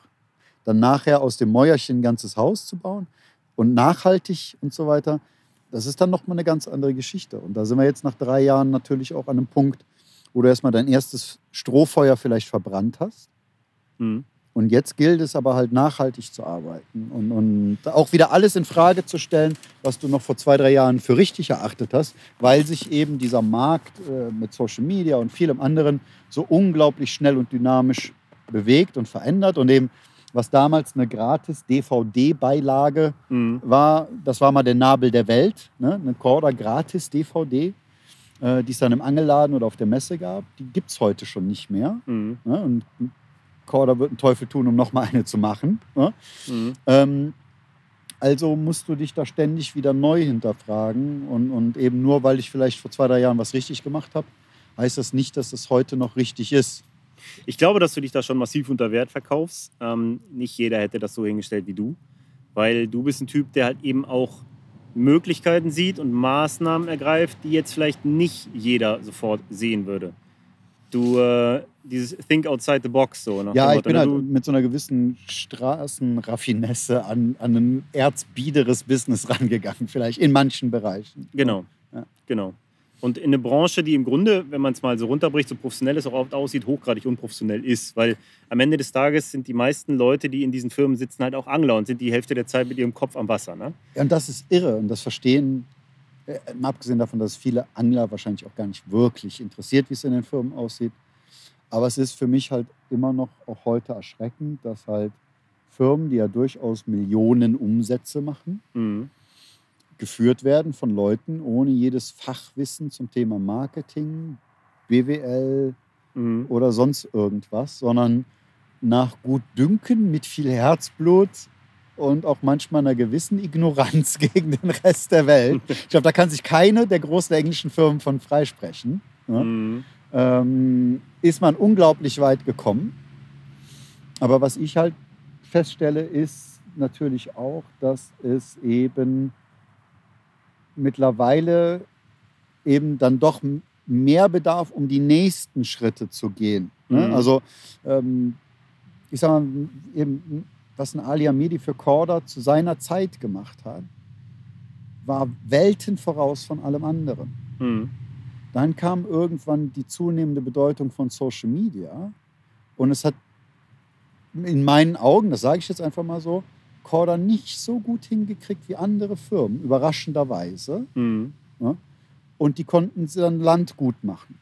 Mhm. Und das meine ich damit. So, ähm, nur weil du gestern halt ein Schloss gebaut hast, muss es nicht in, übermorgen noch stehen, wenn du vergisst halt es zu warten. Und, und das ist das Wichtige. Ja. Dich immer wieder, ruh dich halt nicht auf deinen Lorbeeren aus, sondern äh, hinterfrag immer wieder, ob das noch richtig ist, was du gestern noch für richtig gehalten hast. Es ist, wir wollen jetzt ja auch nicht viel zu tief abdriften, sage ich mal, in dieses hochgestochene Marketing-Gequatsche. Ja, ja, ja. Aber es, ähm, du hast es ja auch noch nicht, aber ich sehe uns schon in die Richtung gehen. Deshalb will Mhm. ich nur schon mal vor, vorausschicken, dass wir es eigentlich nicht wollen. Das Ding ist, ähm, mittlerweile ist Video inflationär.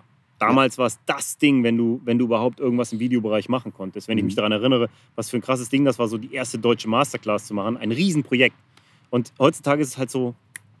Ich habe die Tage mit, mit Andreas Hetzmannseder gesprochen, der meinen Job da bei Corda übernommen hat. Aber im Grunde hat er nicht meinen Job übernommen. Weil das Ding ist ja folgendes: Als ich diesen Job angefangen habe, da gab es deutsches Videomaterial in dem Sinne noch fast nicht. Da gab es Mhm. ein oder zwei Videos. Das heißt, das wurde erst aufgebaut. Da gab es auch Instagram noch nicht. Das wurde als erst aufgebaut. Das, was ich Andi im Grunde übergeben habe, plus das, was dann noch ihm aufgelastet wurde und den neuerlichen Strukturen, die, die halt, ähm, sagen wir mal, auch deutlich enger geschnürt waren, weil die Firma auch gewachsen ist und alles strukturierter ablaufen muss, das kannte ich in dem Sinne nur marginal. Mhm. Und auch das entwickelt sich wieder neu. Und äh, auch das, was ich von, ja, wir müssen das gar nicht zu weit stricken. Fakt ist, jetzt sind wir in so, einer, in so einer Welt, wo halt Video inflationär ist. So von überall hagelt es irgendwie Videocontent, der mal besser, mal schlechter ist. Hier ist mal eine gute Story, da mal eine schlechte. Und Social Media ist das Ding. Und es ist, es ist schwer und doch leicht, im Social Media halt irgendwo eine Reichweite zu generieren. Und es ist halt, ein, es gibt einen Haufen von Leuten, die vernünftige Bilder machen, aber sonst nicht viel. Weißt du? Heutzutage ist es leicht. Du fährst zu irgendeinem Paylake, fängst irgendwelche fetten Fische und weißt, wie du fotografieren musst und schon hast du es geil inszeniert. Und wenn du das jetzt entsprechend noch voranbringst und ein paar andere Tricks anwendest, dann kriegst du eine gewisse Reichweite im Social Media. Es reicht so Was ist weit. es wert, so ungefähr? Und wo geht das hin?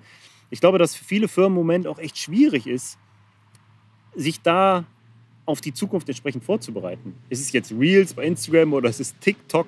Wo muss man sich positionieren? In welche Richtung soll das gehen? Wo holt man die nächste Generation ab? Also so Leute wie wir können sich wahrscheinlich glücklich schätzen, wenn sie denn in dieser Branche arbeiten wollen, Mhm. Ähm, dass sie schon entsprechend positioniert sind und dass sie halt eine gewisse Reichweite haben und Bekanntheitsgrad haben, den sie auch an anderer Stelle immer wieder irgendwie vielleicht aufbauen können oder ausnutzen können. Ne? Aber ähm, ich finde, das ist schon interessant, weil diese Entwicklung, in die ich damals beruflich extrem stark involviert war, die auch irgendwie mit auszubauen, immer zehn Jahre später als alle anderen Branchen selbstverständlich, weil die Angelbranche ist nicht ganz so professionell, ähm, die stagniert halt gerade auch so ein bisschen. Ne? Mhm. Das, ich finde es sau interessant zu sehen, in welche Richtung das geht. Und deshalb zwei Fragen. Mhm. Du mit deinem Job bei Nash und dem, was du gemacht hast, und ich habe sehr viel gesehen, dass du richtig gemacht hast und viel cleverer gemacht hast als andere, vor allen Dingen viel schneller. Was würdest du sagen, hast du ganz besonders gut gemacht?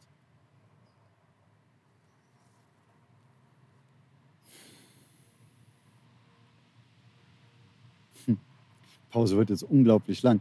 Ähm, was habe ich unglaublich gut gemacht? Ich glaube, was ich unglaublich gut gemacht habe, war junges Blut reinzuholen aus einer Generation, die schon mit Social Media groß geworden sind. Mhm. Das auf jeden Fall. Weil wenn ich nicht dafür bezahlt werden würde, Mhm. würde ich mein Instagram und Facebook nicht so pflegen, wie ich es tue. Ich auch nicht. Genau.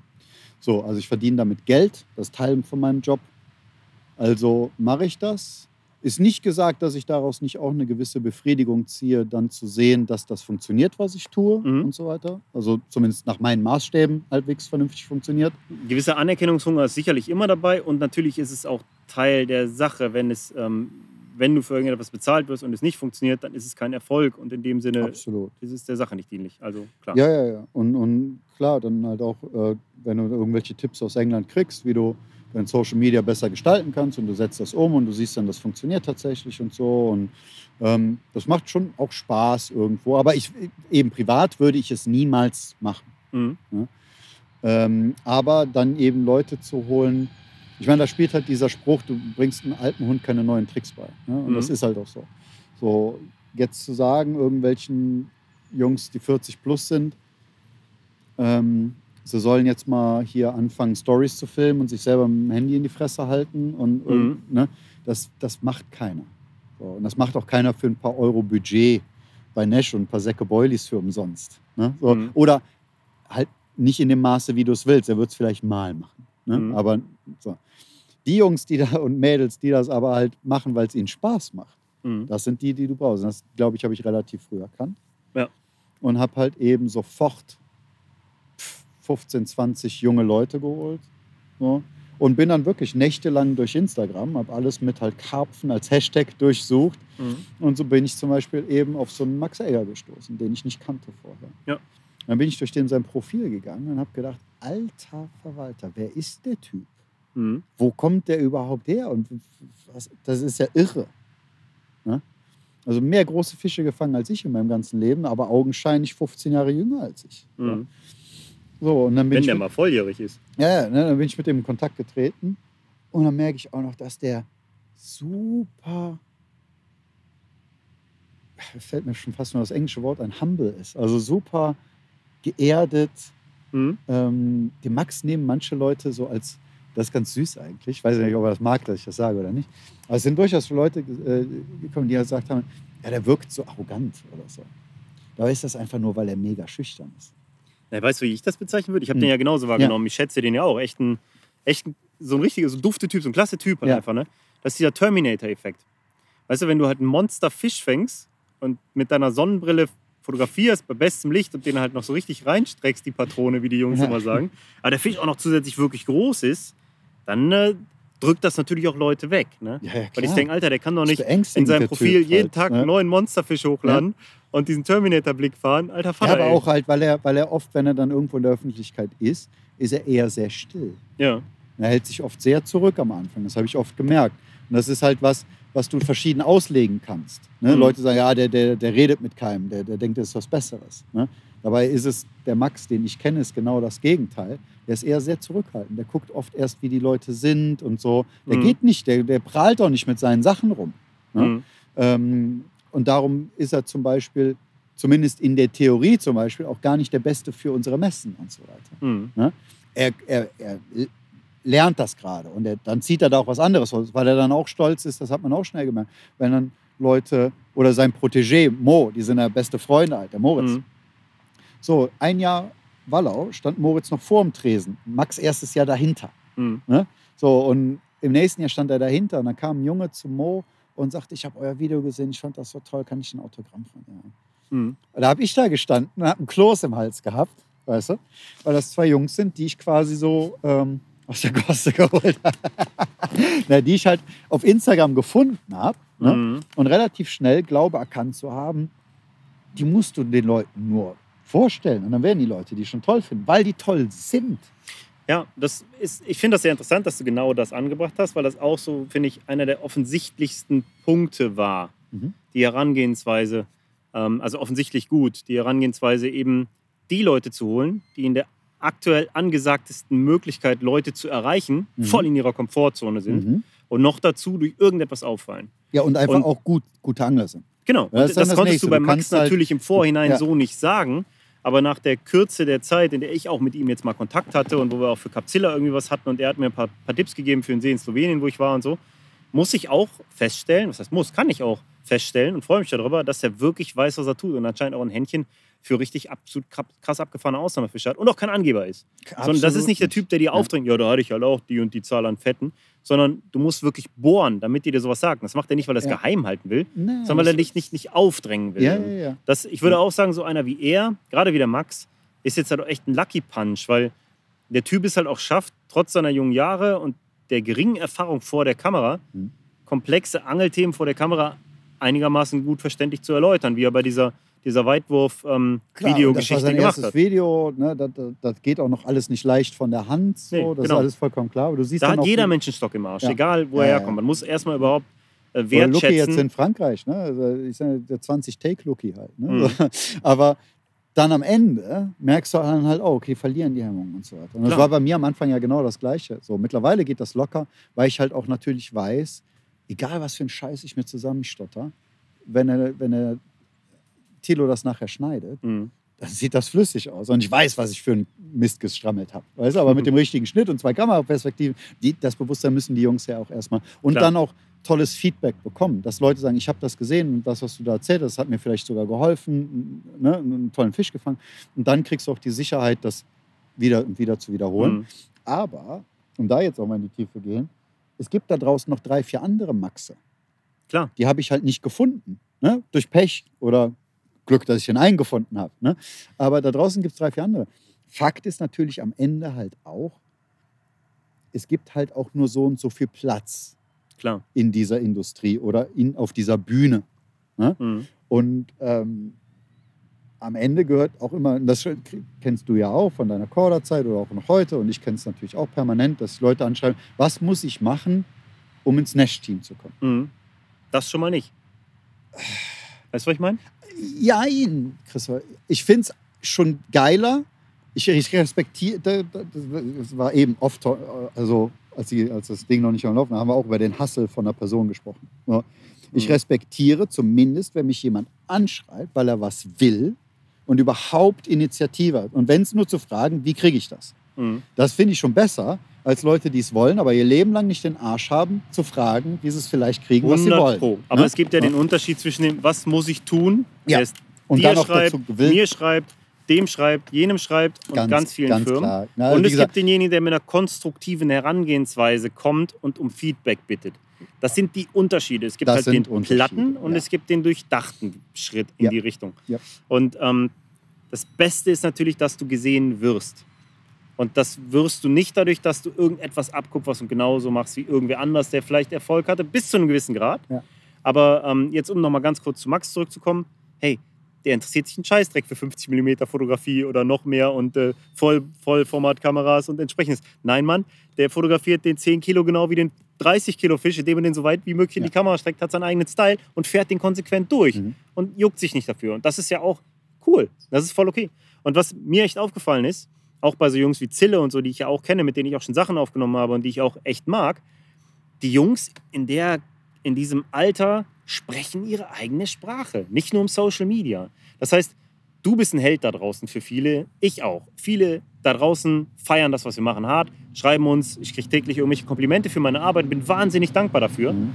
Aber ich werde niemals so viel, ich sag mal, Identifikation generieren in dieser Altersklasse wie ein Max oder ein Zille, mit dem sich halt viele identifizieren. Ja, und Der das ist muss dir, viel das muss nahbarer, dir einfach ne? bewusst sein. Genau. Du bist, So. ja, du bist ja unnahbar. Ne? Egal wie nahbar du bist, du bleibst immer der unnahbare Typ, bei dem man sich ein Autogramm holt oder mit dem man ein Foto machen geht. Ja, Und das holt man sich auch vielleicht beim Max oder beim Zille, aber die Jungs sind ja extrem nahbar, weil die sind Ja. ein Alter, die kommen aus der gleichen Welt. Und insofern ähm, ist es Ich habe das immer gerne verglichen, weil als ich damals in der Schule war, wenn du zwölf warst, waren die coolsten 14, 15 Jahre alt. Als du Ja. 15 warst, war ein 18-Jähriger, Alter, der ist erwachsen.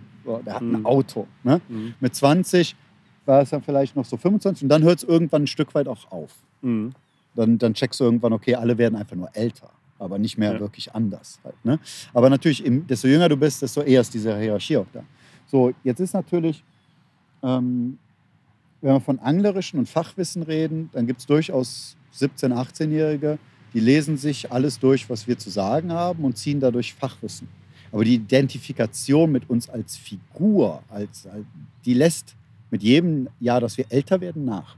Mhm. Es gibt natürlich eine ganze Generation, die mit uns älter wird und für Mhm. die werden wir auch immer weiter sprechen. Aber das ist ein Phänomen, was du auf Messen dann auch siehst.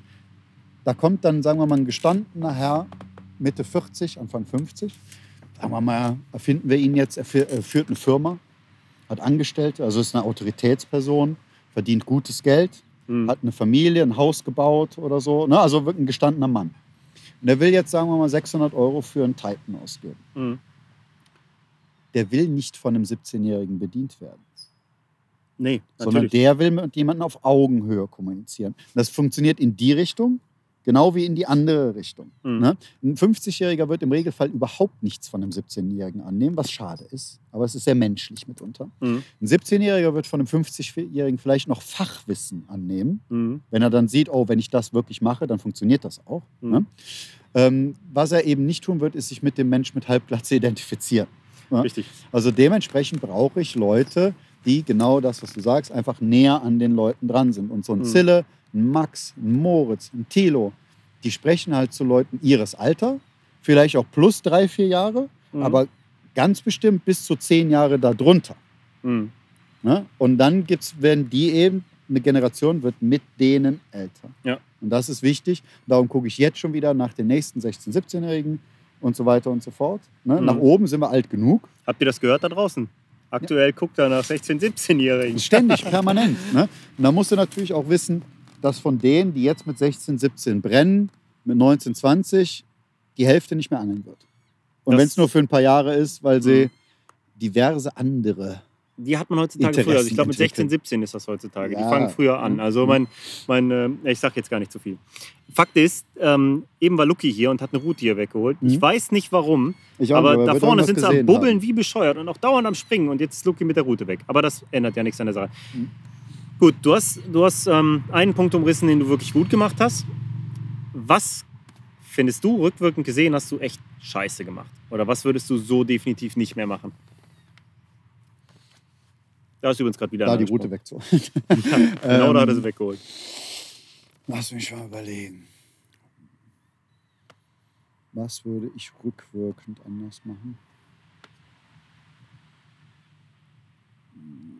Das fällt mir tatsächlich schwer, das zu beantworten. Nicht, weil ich glaube, alles richtig gemacht zu haben, aber weil ich ein sehr pragmatischer Mensch bin und mich nicht lange mit solchen Sachen beschäftige. Also Mhm. ich habe eine sehr buddhistische Herangehensweise an viele Sachen im Leben, dass ich einfach sage, mit den Schultern zucken und sage halt, munter putzen, weitermachen halt. Ne? Mhm. Dann machen wir das ja ab jetzt besser. Ja. Ja, du bist ähm, auch ein Typ, der Fehler als Erfahrung sieht. Insofern fällt einem das rückwirkend vielleicht nicht mehr so auf. Ja, und ich versuche es auch Leuten nicht so vorzuwerfen. Mhm. Ähm, Also während du überlegst, eine Sache, die ich falsch gemacht habe in meiner Zeit im Marketingmanagement bei Corda, war, dass ich mit zu sanfter Hand regiert habe, wenn man das so bescheuert ausdrücken kann. Was du gerade geschildert hast, die Bedeutung der jeweiligen Figuren innerhalb ihrer Komfortzone und so weiter und so fort. Ähm, ich bin so ein harmoniebedürftiger Mensch und ich habe bei vielen, die eigentlich nach Führung verlangt haben im Team und wollten, die Führung nicht gegeben, weil ich davon ausgegangen bin, hey, ihr schafft das doch aus eigener Kraft. Ich erschaffe meine Kreativität auch aus eigener Kraft und ich mache mich auch aus eigener Kraft. Da ist niemand, der mir sagt, mach dies oder das. Aber ganz viele brauchen genau das und wollen ganz genau das. Und wenn die das nicht bekommen, verlieren die Identifikation, verlieren ihren Weg, hören auf, viel zu machen. Mhm. Und das ist so ein Ding, was ich gesehen habe bei vielen talentierten Leuten, dass ich entweder die nicht an den Punkten gefördert habe oder dass ich vollständig untalentierte Leute, die vielleicht mein Vorgänger reingeholt habe oder die anderswo irgendwie dazugekommen sind, nicht einfach knallhart rausgeschmissen habe. Ja. Und das ist so ein Punkt, wo ich im Nachhinein denke, warum hast du dich auf Gespräche und Diskussionen und sonst was eingelassen, wenn du doch eigentlich intuitiv wusstest, dass das zu nichts führt. Und bei anderen habe ich, muss ich rückwirkend sagen, okay, denen hättest du definitiv mehr Zeit und äh, mehr Führung widmen können, ähm, weil da wäre mehr draus geworden, wenn sie es denn gewollt hätten, so ungefähr. ja. Und ähm, da hat man Leuten vielleicht Unrecht getan und manchen Leuten hat man viel zu viel gegeben. Im Nachhinein ist das aber auch völlig egal. Nur das ist so ein Punkt, wo ich auch heute immer wieder drüber nachdenke, ähm, was ist es jetzt wert? Ne? Mhm. Was, was musst du investieren? Ja, Ja. genau. Ja. Ähm, jetzt hast du viel aufgebaut. Es ist was Großes wieder angewachsen. Und dann kam diese Krise, die mittlerweile allen zum Kotzen aus dem Halse raushängt, Mhm. nämlich Corona. Mhm. Aktuell, wir nehmen das hier gerade im August auf. Wir haben hier vor schon einfach besser Angeln Audio-Coaching aufgenommen, das wahrscheinlich vor diesem Karpfenradio online gehen wird. Ich kann es gerade noch nicht ganz abschätzen. Also nicht irritiert sein da draußen. Ähm, aber wir befinden uns gerade mitten in der zweiten Welle und wir wissen nicht, was noch alles auf uns zukommt. Wie, in deinen Worten nochmal gesprochen, ist Nash bisher durch diese Krise gegangen oder die Branche überhaupt, wie du es wahrnimmst? Also zunächst mal hat es ja alle englischen Firmen sehr hart getroffen. Ähm, dadurch, dass die einfach viel striktere Restriktionen hatten. Wir in Deutschland hatten ja eigentlich das Wohlfühlpaket Mhm. ja, mit so ein bisschen Mini-Lockdown und dann eigentlich relativ schnell alles wieder auf Go. ne? Ja. Ähm, so dass ich heute oft vergesse, dass irgendwie was anders ist. Ja. Mhm. Ähm, du kannst wieder essen gehen, du kannst in die Sauna gehen.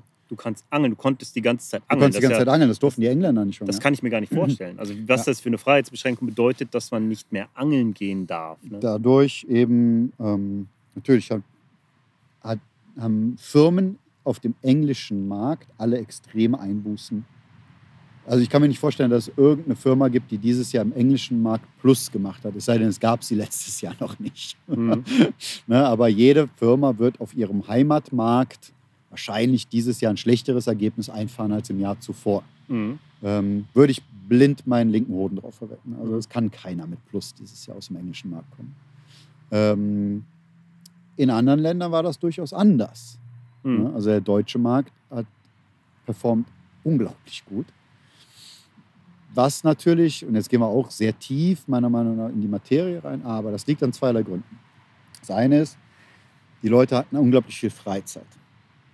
Also sind sie viel angeln gegangen. Das ist ganz Mhm. einfach. Ne? Ganz einfache Rechnung. Das, äh, die Leute, die in Kurzarbeit gehen oder vorübergehend freigestellt sind oder sonst was, also ich glaube, die allermeisten haben noch nie so viel geangelt wie dieses Genau. Jahr. So, und dann kommt natürlich dazu, dass der Mensch ja auch dazu neigt, wenn es dir nicht so gut geht, eben du bist in so einer Ausnahmesituation. Warte, wir müssen mal eben Lucky verabschieden. Der hat Hunger, der geht, der sagt. muss gehen. okay. Ich habe so wahnsinnig Hunger. Ne, du, du bist in einer Ausnahmesituation, dir geht es psychisch vielleicht eben dadurch nicht gut. Mhm. Du hast aber den Schlüssel. Aber vorne die ganze Hütte ist voll. Ja? Ja, also Okay. Mhm. Also dir geht es psychisch letzten Endes vielleicht nicht gut. Ne? Das ist eine unangenehme Situation. Du siehst in den Nachrichten nur Horror, Horror, Horror. Mhm. Dann bist du wahrscheinlich auch relativ schnell dazu geneigt, dich mit irgendwas zu belohnen. Hm? Mhm. Also- Abzulenken auch. Ja, du kaufst dir ein schönes neues Zelt oder irgendwas, Mhm. was dir halt Spaß macht. Ne? Ähm, dadurch haben Leute durchaus Investitionen getätigt. Mhm. Ne? Einfach für ihr Seelenheil. Würde ich einfach mal unterstellen. Mhm. Äh, dann kommt dazu, Leuten ist schnell klar geworden, okay, mit dem Jahresurlaub, das gibt wahrscheinlich dieses Jahr nichts. Mhm. Dann ist natürlich sind Finanzmittel zugänglich geworden, in, in teilweise erheblichem Maße. Wenn du auf einmal halt für die Familie 3000 Euro nicht ausgibst für Urlaub, kannst du die auch für Tackle ausgeben. Mhm. Weil das ist ja das eine, was du noch machst und vielleicht sogar mehr machst als in den Jahren eben davor.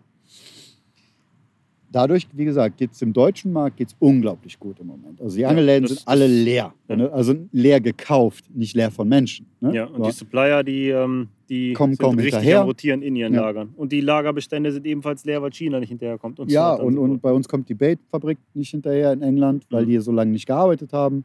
Und jetzt kommen sie in Drei-Schicht-Betrieb nicht hinterher, die Regale wieder voll zu machen, weil es so schnell leer gekauft wird. Mhm. Traumsituation. Irgendwie. Aber ich habe immense Angst davor, dass diese Situation noch wesentlich länger so existiert, wie sie jetzt ist. Ähm, das heißt, diese Kurzarbeit und so weiter. Mhm. Weil wenn die Leute halt nur 60, 70 Prozent verdienen, macht sich das irgendwann bemerkbar. Und Mhm. dann kann halt dieses massive Plus, was dieses Jahr in der Angelbranche zu verzeichnen ist, ganz schnell sich als Strohfeuer entpuppen, Mhm. auf lange Sicht gesehen.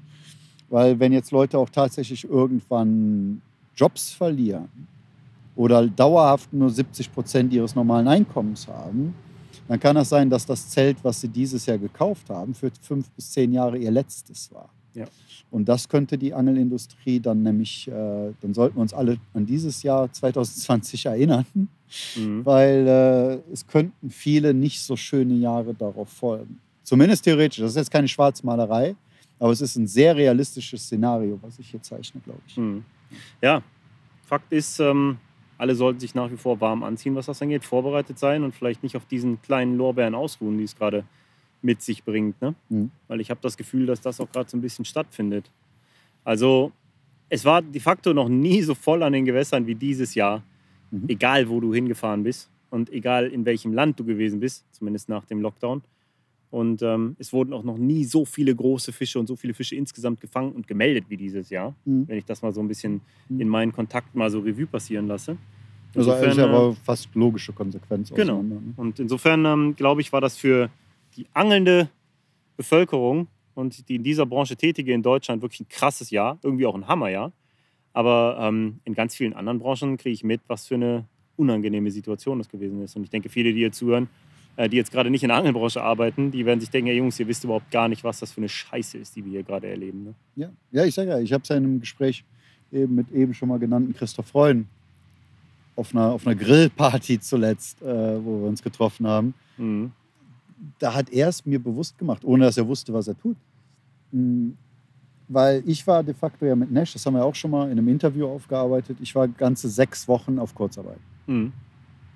Ne, wo sich Nash entschlossen hat, eben, okay, also entweder entlassen wir halt jeden, den wir entlassen können und gehen halt weiter mit vollen Bezügen alle hier so lange durch. Mhm. Oder wir gehen halt alle auf 60 Prozent und beenden das aber auch so schnell, wie es irgendwie geht. Aber wenn wir dann vor die Wand fahren, fahren wir halt auch alle vor die Wand. Mhm. Und wir haben uns halt für Letzteres entschieden. Wir haben keinen entlassen, nicht mal mehr irgendwelche Praktikanten oder sonst irgendwas. Mhm. Alle haben nur 60 Prozent bekommen. Aber schon nach, nach eben ungefähr sechs Wochen war dieser deutsche Lockdown durch. Mhm. Und damit hat äh, dann tatsächlich auch Deutschland, dieser deutsch-österreichische Markt, so viel Geld generiert, um den Rest auch über Wasser zu halten, bis dann irgendwann auch der französische und, und auch der, unser Lager halt in Polen. Polen hatte ja auch kein, fast keine Restriktion. Die haben auch Durchgas gegeben, ohne die wäre es gar nicht möglich gewesen, eben auch den deutschen und österreichischen Markt zu bedienen. Mhm. Wäre das noch in England gewesen, wären wir wahrscheinlich vor die Wand gefahren. Mhm. Ja. Ja, muss man sich mal vorstellen, Und- von was für Kleinigkeiten sowas dann Ja. letztlich abhängt. Ne? Was dann eben Christoph Freund mir bewusst gemacht hat, war, weil für meine Kurzarbeitszeit war irgendwann im März oder so. Ja? Also das ist für mich schon wieder ein Jahr, gefühlt ein Jahr her. Mhm. Das ist ein anderes Leben schon fast wieder. Und dann stehe ich auf dieser Grillparty und sage, und wie, wie sieht es aus mit Angeln? Ja, ich gehe übermorgen. Ich bin ja noch auf Kurzarbeit. Sag ich, wie? Ja, ich muss nur so und so viele Tage die Woche. Im August. Noch immer, ja. Noch immer. ja. Der Lucky ja auch, ne? Der Er Lucky erzählte ja mir das auch. eben auch, Ja, dass er in der Eventbranche tätig ist und, äh, und da natürlich, die haben gerade komplett die Arschkarte gezogen, weil Event ist nicht. Event gibt es nicht. Ja. Und da ist mir dann erstmal wieder klar geworden, daraufhin habe ich in meinem Kopf auch das erste Mal wirklich dieses Szenario gezeichnet, Mhm. dass mir erstmal klar geworden ist, wie schlecht es um die Welt eigentlich noch steht, Mhm. weil wir da als, die als Wirtschaftswelt. in der ja. Angelbranche halt eben in so einer Blase gerade leben, wie wahrscheinlich auch diverse andere, wie die Fahrradbranche zum Beispiel auch. Mhm. ich glaub- und die Wohnmobilbranche. Wohnmo genau, Wohnmobil habe ich auch gehört zuletzt. Du Ja. kriegst kein Wohnmobil mehr. Ne? Und solche Geschichten halt. Das Ganze ist natürlich mega interessant. Aber ähm, ja, wie gesagt, ich hoffe, hoffe, hoffe, dass das zeitnah eben ein Gespenst ist, an das man sich wohl sein Leben lang irgendwie erinnern wird. Also faktisch, ähm, wo wir gerade Events gesagt haben, können wir mal tiefer gehen. Das Ding ist ja, du bist ja involviert gewesen. Ich hatte eigentlich vor mit meiner Familie, das war so irgendwie die größte Freude, die wir hatten in diesem Jahr, im Juli bereits, für ein knappes Jahr auf Reisen zu gehen. Und zwar ins ferne Ausland, Australien, Neuseeland. Ne? Das war so ein, so ein kleiner Lebenstraum. Das ist die letzte Chance gewesen, bevor unser Sohn eingeschult wird. Mhm. Und wenn wir jetzt nicht irgendwie ihn später einschulen oder irgendwann nochmal aus der Schule nehmen wollen für ein Jahr, ähm, meine Frau ist Lehrerin, hat noch Elternzeit für ein Jahr problemlos nehmen können, dann werden wir die Chance nicht mehr haben. Ne? Mhm. Und durch Corona ist das natürlich alles geplatzt. Wir, Ja. ähm, wir hatten unsere Wohnung bereits untervermietet, haben da wer weiß wie ähm, ja, darauf zugearbeitet. Ja, und jetzt aktuell ist äh, Queensland, Australien wieder im Lockdown und äh, Neuseeland und bla. Also es ist, wäre alles so, wie wir uns das vorgestellt haben, absolut unmöglich gewesen. Ja. Unsere Nachmieter sind auch abgesprungen, weil die wollten bauen woanders und äh, Mhm. der, die Baufirma hat denen schon prognostiziert, dass der Bau sich extrem in die Länge ziehen wird und deutlich Mhm. später ansetzen wird. Das heißt, diese Geschichte ist geplatzt und deswegen haben wir uns ja diesen, diesen Campervan da gekauft, gebraucht. Und ähm, deshalb habe ich auch Einblick bekommen in diese Sache, wie das aktuell da durch die Decke geht, wie die Preise explodieren, was die Sachen angeht. Fakt ist, das Reisen in der Form ist nach wie vor eingeschränkt und ähm, gerade das Fernreisen findet so erstmal länger nicht statt. Und ähm, Events sind auch schwierig. Das heißt, die Messesaison steht auch komplett in den Sternen. Also ich kann es an der Stelle schon sagen, ähm, mit Capzilla können wir dieses Risiko nicht eingehen, haufenweise Produkte vorzufinanzieren, um sie dann auf einer Messe gegebenenfalls zu verkaufen und dann findet die Messe vielleicht tatsächlich nicht statt oder es kommt keiner hin. Wir werden keine Messe besuchen. Und ähm, ich kann mir sehr gut vorstellen, dass diese Entscheidung auch gerade bei vielen großen Firmen ähm, abgewogen wird und dass sehr viele auch sagen werden, hey, nee, also erstens ähm, ist es kein gutes Zeichen aktuell, äh, wo halt vor Events insgesamt noch gewarnt wird. Bis dahin wird es wahrscheinlich nicht besser sein. Mhm. Keine Ahnung. Kannst du schon eine Aussage treffen, wie Nesch da verfahren wird? Ja, sagen wir so, ich habe mich da, also die Entscheidung steht relativ lange schon. Also noch gar nicht so lange, aber schon was länger. Und äh, während du gerade erzählt hast, habe ich auch überlegt, ob ich das dazu sagen möchte oder nicht, weil ich will am Ende auch nicht dafür verantwortlich sein, irgendwas in loszutreten oder so. Aber ich Mhm. denke mal, mit der Verzögerung, mit der so ein Podcast im Normalfall auch erscheint, kann man das, wir sind jetzt fast, Ende, ja, man kann schon fast von Ende August reden. Mhm. Wir machen keine Messen dieses Jahr. Ja. Ja, und das ist eine Entscheidung, die getroffen worden ist. Wir haben natürlich auch die restliche Branche beobachtet. Ich weiß, dass Fox diese Entscheidung schon sehr, sehr früh getroffen hat. Mhm. Ähm, wir haben lange daran festgehalten, weil ja auch viele Leute wissen, auch die Messeveranstalter wissen, dass wir eigentlich eine der am stärksten unterstützenden Firmen in diesem Messezirkus immer Ja, noch ja, sind. zuletzt waren die Nashstände auf jeden Fall immer echte Augenweiden. Das Ja, äh, kann man und, neidlos mal anerkennen. Ähm, wir hätten es unglaublich gerne gemacht, aber eben aus all den genannten Gründen macht es, ist es unmöglich aktuell. Und da bin ich ja auch mit dem Markus Sippel hier in Deutschland eben sehr engen Kontakt gewesen, weil ich habe es versucht bis zuletzt und dann musste Mhm. ich ihn halt informieren, dass wir raus sind. Ja. Ähm, weil aktuell ist, glaube ich, der Stand, das weiß ich auch nur von Markus, darum äh, hoffe ich, ich sage nichts Falsches, aktuell ist der Stand, es wären maximal, unter besten Voraussetzungen könnten 1000 Leute am Tag in die Halle. Mhm. Das würde das Personal, also die Leute, die an den Ständen sind, äh, Gastro und so weiter, da machen Mhm. in den Hallen, inkludieren. Also du kannst von 1000 schon mal fast 200 abziehen. Und dann würdest du den ganzen Messezirkus für 800 Leute abziehen. Ne? Mhm. So, und am Ende haben wir ja einen Kostenapparat. Die Zahl ist ja immer die gleiche, letzten Mhm. Endes. So, und dann rechnest du das halt auf pro Kopf um. Und wenn du das halt dann für 1600 Leute an einem Wochenende machst, dann ist absolut witzlos. Ja, ja. Also, das, das, da, da darf hoffentlich auch keiner böse sein, weil wir hätten es wirklich alle gerne gemacht. Ich glaube, da kann kein, das ist logischer Menschenverstand. Da kann auch keiner böse sein. Das Ding ist, äh, Es ist ich, traurig. Es weil- war ja weil- schon weil- dieses Jahr, ich war nicht da, weil ich tatsächlich krank war. Ich lag, ich lag flach ähm, zur Berlin-Messe. Ja.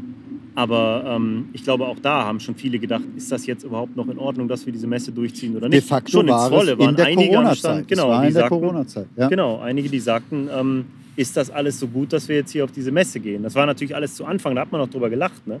Und Ja, irgendwie schon und dachte, halt, Leute, jetzt in in der Woche durch, ne, das Thema. Mhm. Ähm, ich finde es unglaublich schade, weil, wie gesagt, ich glaube auch immer noch an dieses Prinzip der Endkundenmesse. Das ist ein Happening, auf jeden Fall. Ja, Klar. ich glaube halt, es lässt dir einmalig, einmal im Jahr auch die Möglichkeit, dem interessierten Kunden alle deine Produkte, weil äh, das ist natürlich auch der Nash-Ansatz, wir Mhm. bringen ja wirklich alles dann dahin, alle deine Produkte mal live zu sehen, was kein Angelladen mittlerweile fast mehr leisten kann. Ne? Ja. Also alle Nash-Produkte in Vollausstellung zu haben, dann brauchst du schon einen eigenen Nash-Laden, theoretisch, weil wir eben dieses riesige Po- Portfolio an Produkten haben. Ne? Ähm, das ist fast unmöglich. Und eben da sind diese Messen so immens wichtig. Ne? Und dann auch den, den Kundenkontakt, klar, das ist auch wichtig, aber vor allem in meinen Augen die Möglichkeit, alles, was Nash hat, mal anzufassen, zu biegen, zu knicken, zu testen, aufzumachen, zuzumachen, Mhm. was auch immer. Halt, ne? Und ähm, das war mir, ich sehe da drin einen unglaublichen Mehrwert. Und der fehlt uns dieses Jahr im Marketing eben. Mhm. Und das kannst du auch nicht kompensieren. Ich arbeite gerade an Konzepten, wie du, und da muss man aber auch ganz realistisch sein, und das habe ich, kommuniziere ich halt auch immer wieder mit England, wenn ich da spreche. Ich arbeite im Moment an Konzepten, oder Nash arbeitet an Konzepten generell, äh, nicht für den deutschen Markt, wie man diesen dadurch entstehenden Schaden, den man in meinen Augen halt nicht wegdiskutieren kann, ansatzweise abfedern kann. Kompensieren ist absolut unmöglich. Ja, klar.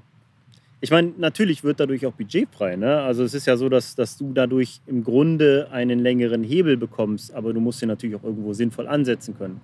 Fakt ist ja jetzt, dass Nash mit gutem Beispiel vorangegangen ist. Äh, ihr habt die Messen ja wirklich auch als Event betrachtet und habt einen entsprechenden Stand aufgefahren. Der war eine Augenweide. Ja. Neidlos anerkannt, absolut. Ähm, der Capzilla-Stand ist mal ein bisschen renovierungsbedürftig mittlerweile. Der war mal von der Zeit richtig hip. War aber auch mal State of the Art. Genau, war State of the Art. Da hat Marc richtig was Geiles auf die Beine gestellt. Ähm, das ist auf seinem Mist gewachsen und mega geil. Wäre wahrscheinlich für viele andere Firmen auch noch State of the Art, aber du siehst dich halt auch irgendwann satt. Genau, klar. Mittlerweile Das heißt- kennst du, Genau. ist es so wie ein guter Bekannter, wenn du die Also Kapselstadt ich, ich kann dir ganz ehrlich sagen, dass wir sogar vor der Corona-Zeit, also direkt nach der, nach der Wintermesse ähm, nach Wallau und ich glaube nach Hannover, in Hannover waren wir schon gar nicht mehr, aber direkt danach gesagt haben, eigentlich müssen wir mal ein Jahr fehlen. Einfach deshalb, weil es nicht mehr besonders ist. So. Die Leute nehmen es halt irgendwo so mit. Mhm. Und das, was, was ich finde ist, und das ist, das müssen eigentlich die Messeveranstalter hinkriegen, ähm, dass sie diesen Break, hoffentlich bleibt es nur ein Break und hoffentlich gibt es wieder eine Messesaison, ähm, dass sie den nutzen, um das Ganze auf andere Beine zu stellen. Weil im Grunde muss es doch eigentlich ein Event sein, auf das alle sich auch deshalb freuen, weil es, weil es keine Tapeziertische mehr gibt. Ja, das ist halt interessant, dass du das sagst, weil ich weiß halt de facto, Äh, leider wenig aus erster Hand, weil ich hätte die Diskussion gerne mit den Leuten geführt. Ich weiß, dass wir halt innerhalb dieser Branche äh, für unseren Nashstand, den du als Happening äh, bezeichnest, äh, auch sehr stark kritisiert worden sind. Mhm. Aus welchem Grund denn? Ähm, ja, im Prinzip, die schmeißen hier mit Kohle um sich, da kann ja keine andere Firma mithalten. Ja, das Mhm. ist ja ein typisch deutscher Satz. Den Das würdest ist du ein ja in einem anderen Land nie hören. Ja, ja. Mhm. Ähm, meine Argumentation, und ich versuche das sehr vielschichtig zu sehen, klar, kann eine kleine, ohne das jetzt diskreditierlich zu machen, eine kleine Baitbude oder so, ne? Nee, kann er nicht mithalten. Ja? Nee, klar. Oder ich hoffe, dass mir das jetzt keiner falsch auslegt, sagen wir mal ein Mika oder so. Oder Nature Baits oder so. Ja. Die, die verdienen für sich, das sind ja tolle Firmen, Mhm. sind aber natürlich eine ganz andere Größenordnung. Mhm. Und dass die keine 200.000 Euro in Messestand investieren, der dann drei, äh, drei Wochenenden im Jahr steht, ist ja vollkommen klar. Ne? Klar. Und ich nenne diese Beispiele jetzt auch nicht als die, die uns gegebenenfalls kritisiert hätten oder sonst was, sondern es sind andere Leute, das weiß ich auch. Aber was diese Leute nicht verstehen, ist, oder meines Erachtens, was du aus dem Publikum immer wieder gehört hast, ist ja immer wieder der Sa- ist ja jedes Jahr das Gleiche. Ich gehe nicht mehr so viel, auf, ist ja jedes Jahr das Gleiche. Mhm. Ja. So, und dann kommt halt mal eine Firma und macht mit den ihr gegebenen Möglichkeiten mal was anderes Mhm. und was Dickes, wo die Leute stehen bleiben und sagen, was geht denn hier ab? Ja. Und ich behaupte, der Nessstand im letzten Jahr, sowas hat halt die Angelbranche in Deutschland oder im Karpfenangeln noch Mhm. nie gesehen. Ne? Diese mannshohen LED-Paneele, also es war halt Zirkus, Mhm. ein Stück weit. Ne? Und eine Drillmaschine, weiß der Geier was, einfach Ja. Action, Ja, Happening. warum gehst du auf eine Messe? Für eine gute Show und für gute Preise. Und du beides gab unterhalten es, ja, beides gab es in der Form ja tatsächlich gar nicht mehr. Ne? Ne? Mhm. So. Und ähm, wenn andere Firmen nicht, klar, das kann nicht jede Firma, aber wenn ich eine kleine Firma wäre, würde ich mir wünschen, dass die anderen Großen nachziehen, Mhm. weil das zieht am Ende die Leute. Und wenn die Leute für, und ich sage es jetzt, wie es ist, wenn die Leute für Corda, Fox und Nash kommen und Tracker, Mhm. Ja? wenn die für diese Firmen kommen, dann kaufen die vielleicht auch bei dir ihre 5 Kilo Broilies oder gucken sich deinen innovativen, was auch immer du hast, an und werden vielleicht überhaupt da erst auf dich aufmerksam Ja, oder kaufen bei dir ihre Bleie oder kaufen dies oder jenes. Ne? Aber wenn du diese, wenn die Großen daraus dividiert werden, Mhm. glaube ich, wirst du dich schnell wünschen, die wären wieder da. Ja, So. natürlich. Und Guck dir, guck dir halt an, was die ersten Jahre in dieser Eventpyramide gegangen ist. ja, da war ich nie. Das ist fehlt schon mir, diese- abgefahren, weil es alleine das gehört. hatte schon so viel Ja. Event-Charakter. Ja, ja. Na gut, das zieht auch ein Publikum, das, das auch entsprechend ja, für Umsatz sorgt. Ne? Aber ähm, das war schon natürlich im Vergleich jetzt mal mit einer deutschen Standardveranstaltung. Mhm. Ja, und die gibt es ja in der Form jetzt auch, glaube ich, nicht mehr. Zumindest war ich schon lange auf keiner mehr. So eine, so eine Messe, ähm, wie sie in Wallau stattfindet, Mhm. ist ja schon ein Brett. Mhm. Ähm, das ist schon echt dennoch krass gewesen, was da abging. Und Also ich persönlich, ich meine, da haben wir auch schon drüber gesprochen und so weiter. Ich würde mir wünschen, dass Corda und Fox nachziehen würden mit ihren Ständen und einfach mehr Mhm. Happening machen würden. Und ich fand es immer unglaublich traurig, dass speziell Corda das für den deutschen Markt nie getan hat. Mhm. Ja? Ja, Also, das ist ja- was die in- was die ja in tief, England- ne? Ja, ja, Das- nein, das- aber es ist ja auch sehr augenscheinlich. Ich sage, Mhm. Jeder war mal ins Volle Klar. und sieht, was möglich ist, wenn Corda Bock darauf hat. Mhm. Und der deutsche Markt ist in Europa immer noch der zweitgrößte für jede Firma. Mhm. Und trotz alledem wurde dem deutschen Markt, ich rede nur so, um das nur gesagt zu haben, Nash hat es bis vor zwei Jahren nicht anders gemacht. Nee. Ne? So. Mhm. Aber dem deutschen, der deutsche Markt wurde immer behandelt wie so ein stiefmütterliches Kind. Mhm. Nach Holland kommt das ganze Team. Ne? Bis vor zwei Jahren waren Ellen Blair in Deutschland noch nie gesehen. Mhm. Wie kann das sein? Ich habe es geschafft, in meiner Firma für dieses Bewusstsein zu sorgen. Mhm. Und jetzt sehen sie auch, oh, okay, Mhm. Da kommt auch was zurück. Ich würde mir ganz ehrlich, ich wünsche mir wirklich, dass die aneinander, weil dann kriegst du diesen Charakter. Ich würde mich tierisch freuen, mal einen Daryl Pack auf einer deutschen Messe zu sehen. Ja, natürlich. Mal einen Das Alia ist- Media auf einer deutschen Messe Das, zu ist, sehen. das braucht's, Ähm, Mark Pitchers an einem Fox-Stand zu sehen. ja. Mhm. So, ich würde mich freuen, weil es mich für die Kunden freuen würde, weil ich weiß noch, wo ich selber Besucher auf Ja, diesen Messen war. alle Ich hätte mich dafür besser ist. Ja, ne? weil ich weiß noch damals, es gab mal eine andere Kultur, als nämlich ein Andy Little oder so Mhm. auf diesen kleinen europäischen Messen rumgelaufen ist. Ne? Mhm. Wer noch einer weiß, wer Andy Little ist. Das oder wäre auch echt interessant zu wissen. oder auch ein, ne, ein Kevin Nash oder, Mhm. oder ne, die waren ja damals sich nicht dafür zu schade. Ach, den gibt es wirklich, mehr um- Kevin Nash. Ja, Gerüchte aber. Äh, und seinen Nacken gibt es auch. ähm, den ging es zwar auch teilweise mehr ums Saufen auf diesen Messen als Ja, ich glaube, um, ums deutsche Geld Bier, verdienen. das gute ne? deutsche Bier hat die gelockt. Aber ähm, für, die, für die deutsche Messelandschaft, die auch eine schwierige ist, Mhm. ich weiß nicht, ob das irgendwen interessiert, aber die deutsche Messelandschaft ist deshalb eine schwierige, weil Deutschland geografisch ein verdammt großes Land ist, Mhm. sodass wir leider nicht eine große Messe haben. Das würde ich mir wünschen. Mhm. Scheiß auf alle drei. Irgendwo in der Mitte von Deutschland ziehst du mit einem Zirkel einen Kreis Ja. und in, das wäre wahrscheinlich Erfurt oder so. Ja, so ein bisschen Ne? wie in Frankreich mit Montluçon. Ja, ne? genau. Ja. Und dann machst du die halt nicht wie in Frankreich alle zwei Jahre, was ich auch nicht verstehe, aber Wir machen die Messe genau hier. Ja, aber hier ist im Umkreis von 400 Kilometern keine Autobahn. Egal. ja, aber du siehst auch in Frankreich funktioniert Ja, das Weil funktioniert. es gibt nur das und dann Mhm. kommen die Leute auch aus ganz Deutschland dahin.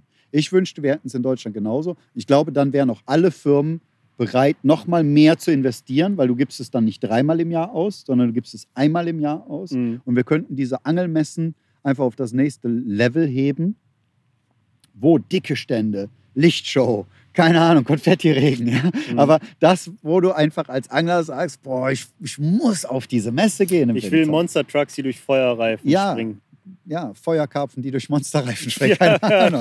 so. Ja, Aber äh, du weißt, was ich meine. Ja, Ja? klar. Ähm, weil ich finde, der deutsche Markt hat das verdient eigentlich. So. Er kriegt es aber nicht genug in meinen Augen. Mhm. Äh, Und dann dürfen wir uns als Industrie auch nicht beschweren, wenn das Interesse oder die Besucherzahlen teilweise zumindest nicht steigen. Sie sind nicht wirklich rückläufig.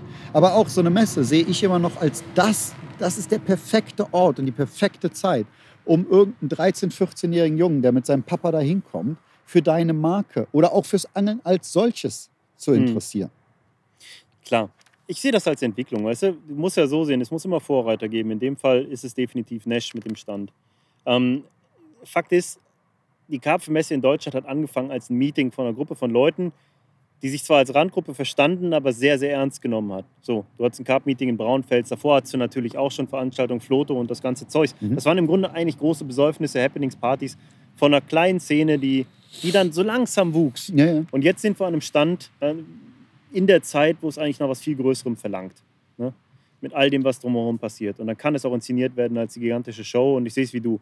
Ich würde es mir auch wünschen, dass die anderen entweder es sollte sich reduzieren auf eine Veranstaltung, die dann entsprechend zwollemäßig daherkommt oder Den Haag oder wo auch immer es jetzt stattfinden soll. Ja. Und, oder ähm, es, es werden halt echte Happenings. Und von mir aus sind es dann mehrere Messen, die regionaler sind, die ein regionales Publikum, ein lokales Publikum auch abfangen Mhm. und dann halt auch die entsprechenden lokaler verorteten Firmen ähm, mehr nach vorne heben. Ne? Ja. Dann hast du halt eben auf einem, auf einem Meeting in Berlin ähm, eher die lokaleren Boilie-Firmen, die sich entsprechend präsentieren. Vielleicht mit irgendwas zusammentun, wer weiß. Also da gibt es ja verschiedene Möglichkeiten und Visionen, die man haben kann, die wahrscheinlich so nicht stattfinden werden.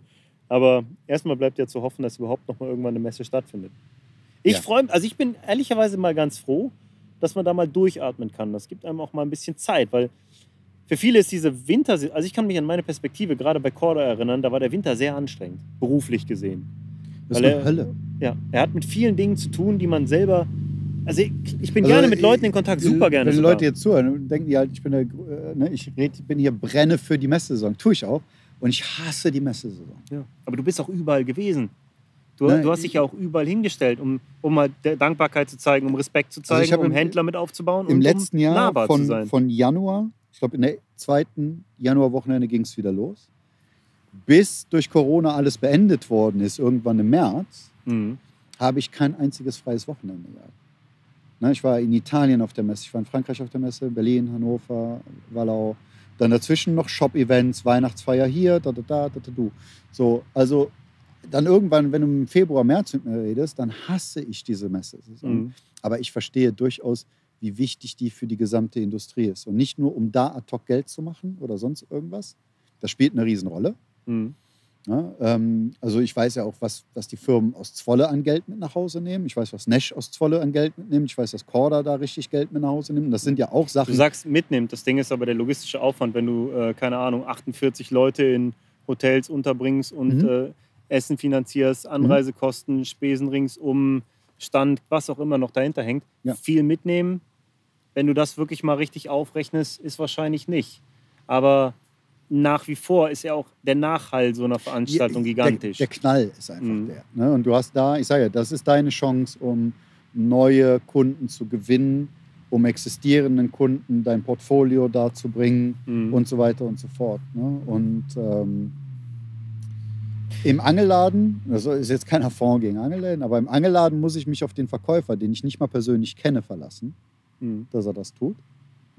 Mhm. Ähm, und da geht es mir, wie gesagt, da geht es mir jetzt gar nicht um Nash als Marke insgesamt. Aber wenn so ein 14-Jähriger da reinkommt oder ein 13-Jähriger und, und interessiert sich für das Thema Karpfenangeln, das ist die Zukunft. Ne? Und er wird da abgeschmettert oder so. Also auf einer Messe an meinem Stand garantiere ich dir, dass der Junge gut behandelt wird. Weil so sind Ja, meine klar. Jungs geimpft. Natürlich. Ne? Und so viel Zeit, wie es braucht, um den zufriedenzustellen. Ne? Ähm, und damit hast du vielleicht jemanden für das neue Hobby gefunden. Ob der nachher Kunde von brennender Nash-Fan wird oder ob der sich im nächsten Jahr einen Tempest kauft bei Tracker, das ist erstmal nicht so wichtig. Aber wir haben wieder einen jahrelang treuen Kunden für unsere Branche. Und dann ist es an mir, den vielleicht auch wieder als Mhm. Nash-Kunde zu gewinnen. Oder wie du selber weißt, die meisten Kunden sind ja nicht absolute Markenjunkies, sondern sind absolute Crosskäufer und kaufen einfach das, was sie von Klar. der jeweiligen Marke am besten finden. Das ist auch absolut okay so. Ne? Mhm. Ähm, aber jedes, jeder Teenie, der neu nachwächst, ist so unglaublich wichtig. Und ich sehe im Moment nicht, was gegeben ist, außer Jugendarbeit in Vereinen, ähm, wo ich ganz stark seit zwei Jahren jetzt auch dran am Arbeiten bin, eben ähm, deutschlandweit auch, wo mir auch dieses Jahr durch Corona ein immenser, weil wir hatten große Jugendevents geplant, wo du ja zum Teil auch latent mit eingeplant warst Mhm. auch. Ne? Weil das ist mir dann auch, wenn ich so ein Jugendevent mache und da kommen 50 Kids, ja, dann will ich das als Event machen. Und da habe ich zum Glück auch da die Firma, die hinter mir steht und sagt, hol da den Paschmanns hin, hol da jeden hin, den du kannst. Ne? So. Ähm, alles andere hinten dran ist erstmal nicht so wichtig. Ne? Wir haben da viel zu geben und da gehen die Jungs auch alle mit was von Nash nach Hause. Wenn aber Corda oder Tracker oder Fox oder wer auch noch was in, oben drauf schmeißen will, Mhm. umso besser. Mach's nur so groß, wie es geht. Weil wenn von 50 Kids, die da hinkommen, in zehn Jahren zehn noch zahlende Kunden sind, Mhm. dann hat die ganze Branche daran verdient. Und das ist halt Ja, ich, du, hast ja, du hast ja einen sehr, breit, einen sehr weiten Blick darauf, der ja auch Das mit auch dafür spricht, dass du, ne? dass du deinen Job sehr gut machst. Und den vermisse ich bei vielen in der Branche, die das sehr militant sehen. Gerade im Bereich Köderfirmen ist das extrem krass ausgeprägt. Das ist ja ein regelrechter Kampf der einen Bait Army gegen die andere. Hm. Ähm, das nervt. Aber gut, soll jeder handhaben, wie er will.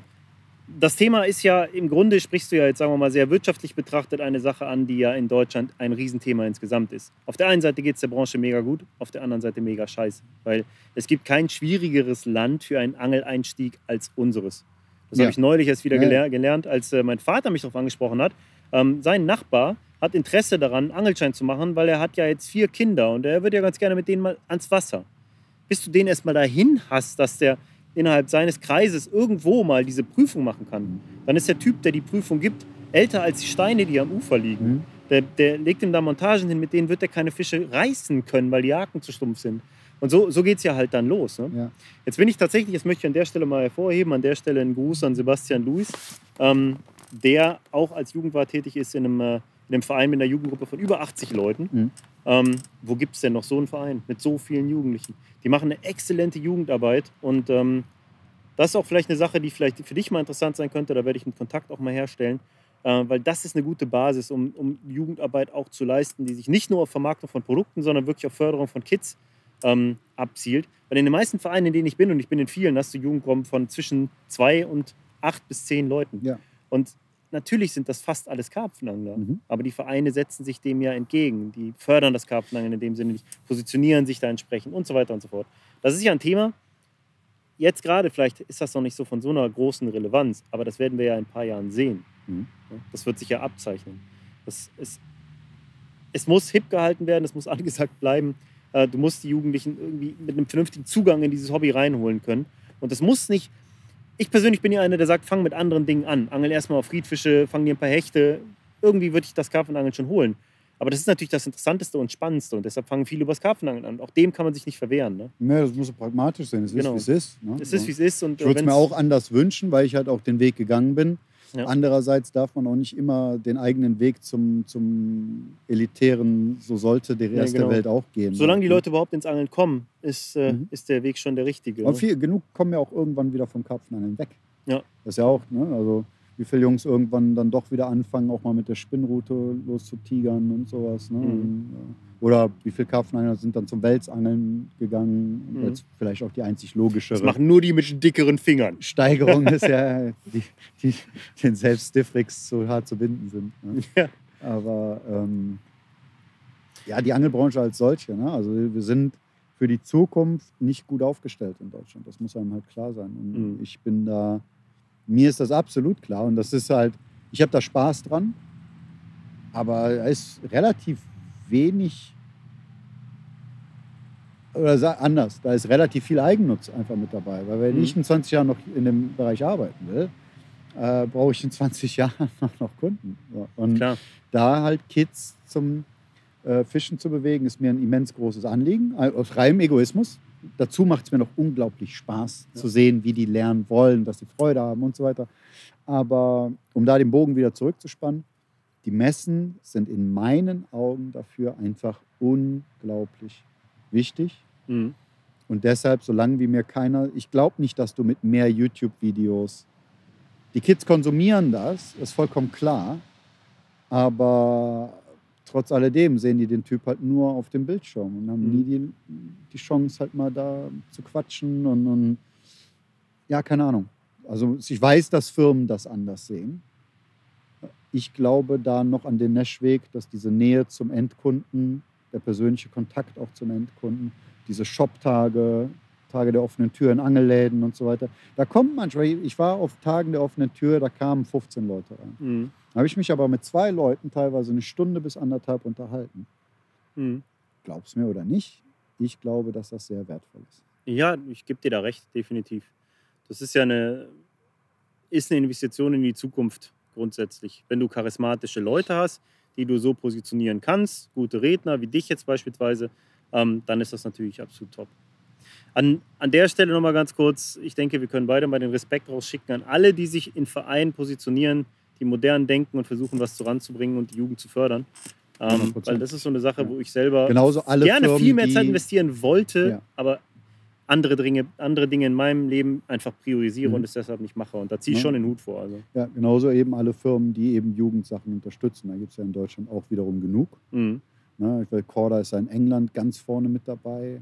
Ich weiß zum Beispiel, ich weiß gar nicht, ob das, das wird hier überhaupt nicht wissend sein. Es gab im letzten Jahr gab es ein großes Meeting von allen führenden Firmen, bis auf eine, die dem ferngeblieben ist. Aber alle führenden Firmen sind in England zusammengekommen. Mhm. Erstmalig, wie so ein Mafia-Treffen quasi Ja. äh, unter einem Dach. Ne? Und da ist Kevin mit Ellen hingefahren, da war ähm, Danny war da und so weiter und so fort. Mhm. Alle unter einem Dach und haben darüber gesprochen, wie man in England die Jugendarbeit fördert, damit man in Zukunft noch zahlende Kunden. Also das ist ein wirtschaftliches Interesse dahinter. Ja, das ist es ja oft, aber im Ne? Grunde ist es Aber ja es ist eine sehr schöne Sache. Es wurde Mhm. das erste Mal überlegt, können wir nicht alle vielleicht in einen Slushfonds quasi, also in einen Topf Geld geben?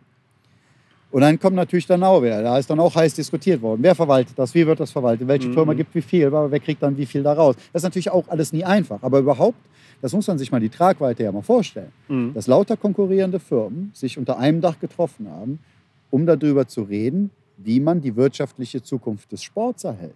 Mhm. Ja, und den Sport an sich. Und ich weiß Sport ja auch, sich, dass ja. Leute wie Kevin Nash und Danny Fabres als all, das sind ja Angler, Ja. die denken wie Karpfen. Das heißt, die wollen auch den Zugang, die wollen das ja auch. Nicht nur, weil sie damit Geld verdienen, sondern einfach, weil sie auch ihre Leidenschaft weitergeben wollen. Ne? zu 100 Das, Prozent. das hört sich vielleicht kitschig an, aber faktisch ist es ja oft so, dass Da die ist Leute das ja alles eigentlich im. Grunde. Also, genau. dass Kevin Nash irgendwann einen Karpfensack gestrickt hat, war ja nicht, weil er wusste, in 50 Jahren kann ich mal locker davon leben. Weil er und verdammt nochmal einen brauchte, England. genau. Weil er einen wollte. Er wollte was haben, wo er seine Karpfen über Nacht reintun kann, damit er morgens schöne Andenkenbilder macht. Da kommt alles her. Ja, Ne? so ist So. es. Ja. Und, ähm, da kommen eigentlich fast alle Gründer gehalten, oder eigentlich kommen alle Firmen daher. Manche Ja. sind mittlerweile einfach nicht mehr in den Händen der Leute, die sie mal gegründet haben. Aber alle Angelfirmen sind ja aus purer Passion und nicht aus Wirtschaftsinteresse gegründet. Nee, genau. Weil dafür gibt's das muss man da ja auch immer Sinn. genau, muss man da auch immer irgendwie mal mal bei sehen. Also was du auch sehen musst, ist ja, ich meine, dir ist das absolut klar, aber so Sachen wie, ähm, es gibt ja in, in England diese Fernsehserien, die The Big Fish Off Mhm. und Monster Carp. Mhm. Das sind äh, Serien, in die ist Ali Amidi ja stark involviert. Der kommt ja beruflich aus dem Fernsehen, bevor der überhaupt in die Angelbranche ging. Und ähm, da wird nichts, was von Corda ist, irgendwie vermarktet. Vielleicht ist mal ein Haken zu sehen, aber da wird keine Produktpackung oder irgendwas Mhm. gezeigt. Die tragen keine Klamotten, die gebrandet sind. Das ist Angeln. Und es ist Angeln, das irgendwie immer zum Karpfen führt. Ja. Was ist die Absicht dahinter? Ist ja ganz logisch. Natürlich branden sich die Leute, die im Fernsehen zu sehen sind, siehst du ja auch an den Like-Zahlen äh, auf, auf, auf Social Media und so, enorm als Position in der Angel, als Person in der Angelbranche. Aber im Grunde machen sie ja nichts anderes, als dieses Hobby, den Sport zu vermarkten. Mhm. Und dadurch natürlich auch mehr Leute dafür zu interessieren. Ne? Wie zum Beispiel hier mit dem Angelcamp in Deutschland in gewisser Weise ja auch zumindest ein Interesse. Das Angeln wird auf jeden Fall in eine gewisse Öffentlichkeit gerückt. Ne? Kann man zu stehen, wie man will. Aber Fakt ja, du, ist, du kannst auf jeden Fall, äh, auch da ist halt eine Sache, über die ich nachgedacht habe, oder die ich auch mit Leuten gesprochen habe. Du kannst halt zu dieser Angelcamp-Geschichte, wenn Leute überhaupt wissen, wovon wir reden. Ähm, ich kannte vorher Knossi nicht. Ich wusste ich nicht, auch, wer das ist, aber das auch scheint nicht. irgend Es so ein Influencer zu sein, der Genau. auf jeden Fall richtig mit ries krass durch riesiger. Reichweite. Ja. Sieht aus wie so ein Metzger. Ich hoffe, er hört das nicht. Aber er sieht einfach aus wie ein ganz normaler Typ. Er ist jetzt nicht irgendwie Ich glaube, der wenn mega. du sagst, er sieht aus wie ein Metzger, würde er sich besiegen und sagen, ja, du hast recht, Ja, Mann. er sieht jetzt nicht aus wie, wie Cristiano Ronaldo oder David Beckham oder äh, kein Star-Appeal im eigentlichen Sinne. Er, er muss Personality haben, sonst hätte er diese Reichweite nicht. Hm. Ne, ist ja vollkommen klar. So. Also er kann ja anscheinend irgendwas richtig, richtig gut. So. Mhm. So, jetzt macht der Mann ein Angelcamp, warum, keine Ahnung, anscheinend angelt er. Ne? So, und hat dann Sido und keine Ahnung mit dabei. Mhm. Und das gucken dann eine Million plus Menschen oder so. Mhm. So, So viele Angler gibt es gar nicht. genau. Das heißt ja aber auch, das haben nicht Leute wegen des Angelns geguckt, sondern die hätten wahrscheinlich genauso Eiskunstlaufen machen können. Und es Mhm. hätten genauso viele Leute geguckt. Ne? Ähm, nichtsdestotrotz sind eine Million Menschen mit Angeln in Berührung gekommen. Mhm. Was natürlich unweigerlich dazu geführt hat, dass die alle Anzeigen von der Peter bekommen haben, soweit ich weiß, jeder, der dabei war. Mhm. Ne, das ist ja typisch. So. Aber nichtsdestotrotz glaube ich, und das sage ich jetzt mal so, wahrscheinlich hat Knossi mit diesem Angelcamp mehr für Angelnachwuchs in Deutschland getan, als alle unsere Besten zusammen. Sehr wahrscheinlich sogar. Ja, Danke, Knossi. danke, Vielen Dank Knossi. an dieser Stelle an Danke, dich, dass lieber ich Knossi. morgen noch einen Job habe, Knossi. Ja. oh Mann. Ne, aber das ist das halt, wo wir uns ja als Angelbranche dann wiederum verdammt nochmal eine Scheibe von abschneiden sollten, um eben, dann spanne ich wieder den Bogen, diesen Event-Charakter zu schaffen. Mhm. Und wenn das heißt, dass wir Knossis auf Angelmessen einladen, ich weiß nicht, ich, keine Ahnung, weil mein, ne, wir sind bis jetzt nur so weit gekommen zu sagen, wir machen mal einen coolen Stand. Hm, Okay. Mhm. So, wenn jetzt alle einen coolen Stand haben, sollten wir uns vielleicht alle mal überlegen, was können wir als nächstes machen. Ne? Mhm. Äh, Oder auch die Veranstalter, aber ich will es auch nicht auf die abwälzen. Ja? Ähm, im, in England hat Ali Amedi Zugang zu diesen ganzen Prominenten. Mhm. Vielleicht holst du mal so einen auf eine Angelmesse. Mhm. Ne? Äh, in Deutschland haben wir einen Miroslav Klose als Ex-Nationalspieler, der bekennender Angler und Karpfenangler ist. Mhm. Ja. Vielleicht gibt es irgendeinen Weg, eine Miroslav Klose auf eine Angelmesse zu auf eine Karpfen. Ich weiß Ja, es vielleicht. nicht, aber sind das Wege, über die überhaupt schon mal jemand nachgedacht hat, anstatt ewig denselben Bereich? Hat ja immer funktioniert. Mhm. Ja, darüber beschweren wir uns, wenn Angler mit solchen Sprüchen kommen, aber als Firmen setzen wir uns ganz gemütlich, hat immer noch gereicht. Wir bauen hier die Tische auf. Nochmal, dass viele kleinere Firmen das nicht leisten können, Mhm. ist mir vollkommen klar. Aber das interessiert Aber mich jede auch große nicht. Firma Mich hat auch mal klein ja, angefangen. mich, ja also aber es auch ist da auch schon so, sind du musst gerade die Großen in der Pflicht, Ja. immer vorne wegzugehen. Mhm. Ja, ne, das gilt überall an. Das ist, du kannst dich auch darüber beschweren, dass Bayern München jedes Jahr Meister wird. Ohne Bayern München im deutschen Fußball wäre der deutsche Fußball nicht da, wo er halt ist. Uh, jetzt wird geraunt. Ne? Und ich bin kein großer Fan. Aber es lässt sich nicht wegdiskutieren. Ne? Und wenn halt gewisse Firmen einfach so viel mehr Marktmacht haben, Mhm. dann sind sie auch für den Markt verantwortlich. Mhm. Ja, und, und sollten verdammt noch mal was dafür tun, dass dieser Markt halt fortbesteht. Und ähm, wie gesagt, ist meine persönliche Meinung. Darin spielen dieser Endkundenkontakt eine immens wichtige Rolle, um Leute abzuholen, zu, zu motivieren, zum Brennen zu bringen und, und ähm, zum Fan vom Sport. Und wenn du es richtig machst, eben auch deiner Marke zu machen. Ja, ich denke, das kann man auf viele, viele Bereiche übertragen. Und ich denke auch, die Art und Weise, ähm, wie man das Angeln in Videoform zum Beispiel da darstellt, wo es von den meisten gesehen wird, nämlich im Social Media, besonders YouTube. Auch daran lässt sich arbeiten. Das lässt sich auch in eine Richtung optimieren, dass es nicht mehr darum geht, irgendwelche szenegestandenen Größen zu beeindrucken, sondern viel mehr für diesen Sport insgesamt zu beeindrucken. Das ist sicherlich eine Sache, an der wir alle, die darin irgendwie, die da irgendwie involviert sind, schrauben müssen. Ja. Jetzt ist auf jeden Fall nicht von der Hand zu weisen, dass es dieses Jahr keine Messesaison in dem Sinne geben wird. Was machst du mit deiner neu gewonnenen Zeit, die dir jetzt bevorsteht? Du fällst doch gerade in ein Loch, du weißt doch gar nicht, was du tun sollst. Schön wär's. Ja. Angeln gehen? Ah, Du willst den Winter durchangeln? Du bist doch gar nicht der Typ Winterangeln, du bist eher der Typ Badewanne und Rotwein. Na, ich höre ich hör 24. Dezember ist immer Ende. Okay. Jedes Jahr. 24. Dezember bis Weihnachten angel ich und das war's. Mhm. Und dann bis Anfang März normalerweise. Mhm. Es sei denn, irgendein Blair knechtet mich an irgendein so Schrumpfgewässer da im Osten Deutschlands. Ne? ähm, aber. aber Du kennst doch keine ähm, Pause. Ey. Nee, wirklich nicht. Aktuell ist es eben die Arbeit an den alternativen Möglichkeiten. Okay. ne? Und von denen werden wir noch nicht erfahren, schätze ich. es, es, es gibt noch ist mir nichts Geniales eingefallen. Das Mhm. ist es halt auch. Was, wir, was ich versuchen werde zu machen, ist zum Beispiel, wir haben jetzt im Oktober, ist ja wieder in England die Trade Show, wo unsere Mhm. ganzen Produkte für das nächste Frühjahr vorgestellt werden. Mhm. So, was werde ich also machen? Bis jetzt haben wir da immer so ein Walkthrough-Video gemacht. Das Mhm. heißt, ich gehe da durch, zeig mal, du warst ja da. Mhm. Ja, Zeigst mal links, zeigst mal Ich rechts. habe auch mal ein Walkthrough gemacht. Ja. Genau. Mhm. Mhm. Ne, zeigst mal links, zeigst mal rechts. Äh, bist aber im Prinzip in zwölf Minuten durch, fertig. Mhm. So. Was ich dieses Jahr machen werde, dem Ganzen kommt in meinen Augen viel mehr Tragweite zu. Mhm. Weil es wird den Kon Kontakt mit den Produkten auf den Messen nicht geben. Mhm. Also werde ich wahrscheinlich zum einen ein längeres Walkthrough-Video machen. Mhm. Also das Konzept ist mir noch nicht ganz geläufig. Da werde ich auch mit Leuten sprechen, die schlauer sind als ich in dem Feld. Ob wir einfach ein ein 40-Minuten-Walkthrough-Video machen, Mhm. wo ich im Detail auf jedes Produkt, wirklich im Detail auf jedes Produkt eingehe, statt nur zu zeigen, es gibt die Kork, äh, Scorpiosaurus Kork blub, und weiter. Mach doch mal ein Gewinnspiel, wo du zehn absoluten Fans die Möglichkeit gibst, sich einfliegen zu lassen. Viel Glück in diesem Jahr. Mhm. Im normalen Jahr stand das auf meiner Liste. Mhm. Ich wollte was machen, wo ich einem Nash-Fan ermögliche, diese Produkte live vor allen anderen auf der Welt zu sehen. Mhm. Äh, dieses Jahr, vergiss es, ein Albtraum. Stell dir vor, du lädst den Mensch da ein und dann steckt. Ne? Also Mhm. dieses Jahr bin ich froh für jeden, der nicht dahin kommt im Prinzip. Hm. Während ich froh bin für jeden deutschen Shop, der den Commitment macht und dahin kommt. Mhm. Weil viele sagen, oh, ich weiß nicht, fliegen hier. Ja, ist ein heikles Ne? Thema, ja. So, ähm, ich werde auf jeden Fall tiefer auf die Neuigkeiten eingehen. Mhm. Unabhängig davon, dass wir ja eh im Regelfall zu allen möglichen neuen Produkten dann nochmal separate Produktvideos machen. Aber ich versuche dann Videos zu machen, die dieses Messegespräch ersetzen sollen. Mhm. Da muss man jetzt kein Genie für sein, aber es ist was, mit dem man sich auseinandersetzen muss, planen muss. Ich brauche die Zeit dann dafür, auch vor Ort. Du weißt, letztes Jahr, wir mussten kämpfen, um überhaupt unsere halbe Stunde zu finden, Mhm. weil es eigentlich eben für Läden gedacht war. Ne? Mhm. So, und da muss man dieses Jahr früh drüber reden. Wie kriegt man das alles organisiert? Wie macht man das und so weiter? Ich muss mich mit den neuen Produkten in Depth auseinandersetzen. Also in der Tiefe. Ich kenne noch nicht Mhm. alle. Ich kenne sie auf dem Papier, die meisten oder die Namen, aber ich habe noch nicht alle in der Hand gehabt. Ja, klar. Ne? So, und damit ich ein detailliertes, kompetentes Video machen kann, muss ich mich mit den Produkten wirklich in Tiefe auseinandersetzen, damit ich auch wirklich alle Pluspunkte dieses Produkts auseinander hervorheben kann. Mhm.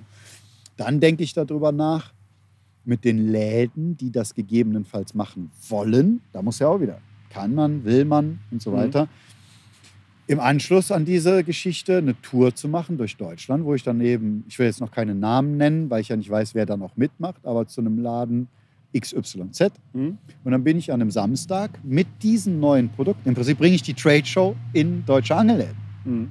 Die Läden haben Das da hört nicht. jetzt aber nicht so an, als hättest du mal ein Wochenende frei. Natürlich nicht. Äh, Du musst, hier- ja, im Prinzip muss ich noch härter arbeiten, Mhm. weil bis jetzt haben die Messen für mich gearbeitet. Auch wenn ich sie in ihrer Fülle, weil ich eben die ganzen internationalen Messen, die englischen Messen alle mitmache, Mhm. so, äh, irgendwann nicht mehr sehen konnte. Aber de facto haben die deutschen Messen das für mich gemacht. Die haben alle Leute an einen Platz geholt. Jetzt muss ich zu allen Leuten gehen. Ich Mhm. muss doppelt so viel arbeiten. Ich habe nicht weniger, sondern ich habe doppelt so viel Arbeit, wahrscheinlich. Und werde einen schlechteren Ertrag haben, weil zu Angelshop XY werden keine Mhm. 3000 Menschen. Sie dürfen ja gar nicht kommen. Nee, klar. Ne? Also sie werden auch nicht kommen, aber sie dürfen auch nicht kommen. Und es ist sehr schwierig gerade. Ne? Es wird spannend. Ich bin da auch recht gespannt drauf. Also unser Plan ist ja tatsächlich im Dezember das Land zu verlassen. Nicht per Flug, sondern per Van und ähm, dann in Richtung ja, Süden zu fahren. Ich werde von unterwegs arbeiten, bloggen, filmen, das machen, was halt mein Job ist. Ja. Und ähm, meine Frau ist trotzdem in Elternzeit und meine Kinder ebenfalls äh, logischerweise. Ja. Und äh, wir können zumindest die Zeit, die wir uns genommen haben, noch irgendwie für die Familie nutzen. Ja. Und ich wäre sowieso nicht auf den Westen gewesen. Ne? Insofern, ja, Ja, es ist okay. Ja. Das ist absolut okay. Ne? Insofern geht es um Contentproduktion und Zeit mit der Family irgendwie zu kombinieren. Ich bin mal gespannt, wie das klappt, gerade im Winter. Aber ähm, ich freue mich drauf und ich hoffe, dass da keine weiteren Einschränkungen kommen, weil äh, ich glaube nicht, dass wir uns als Vierergespann in einem Van an irgendeinem wilden Gewässer mit irgendwas infizieren oder irgendwen gefährden könnten. äh, sehr unrealistisch. ne? Aber ähm, dennoch werden wir davon natürlich betroffen sein, wenn sie kommen. Naja, Ja. wir werden sehen. wie gesagt, dieses Thema eben Content als solches ist ja da auch eben eins. Was machst du jetzt? Ist generell gerade für mich ein super äh, hoch intensives und aktuelles Thema. Ähm, man kommt natürlich, man lebt da auch so ein bisschen in der Blase, weil man ja in dieser Welt lebt. Aber ich werde es langsam satt, Angelvideos anzugucken. das hört sich blöd an. Aber ähm, Als ich für Ruth und Rolle gearbeitet habe, war ich schon satt, Magazine zu lesen. Da ist gerade ein richtig guter Fisch gesprungen. Ja, stimmt, ich sehe den Ring. Ähm, was ich damit meine ist, was ja alle Firmen immer gleich haben, ist am Ende gehst du angeln. So, Mhm. ne? Du angelst auch noch immer auf Karpfen. Das macht ja nicht unbedingt leichter. Mhm. Wenn wir jetzt wenigstens multispezies-mäßig unterwegs wären, könntest du es schon deutlich auflockern. Mhm. So. so, jetzt machst du mal was Oberflächenangeln.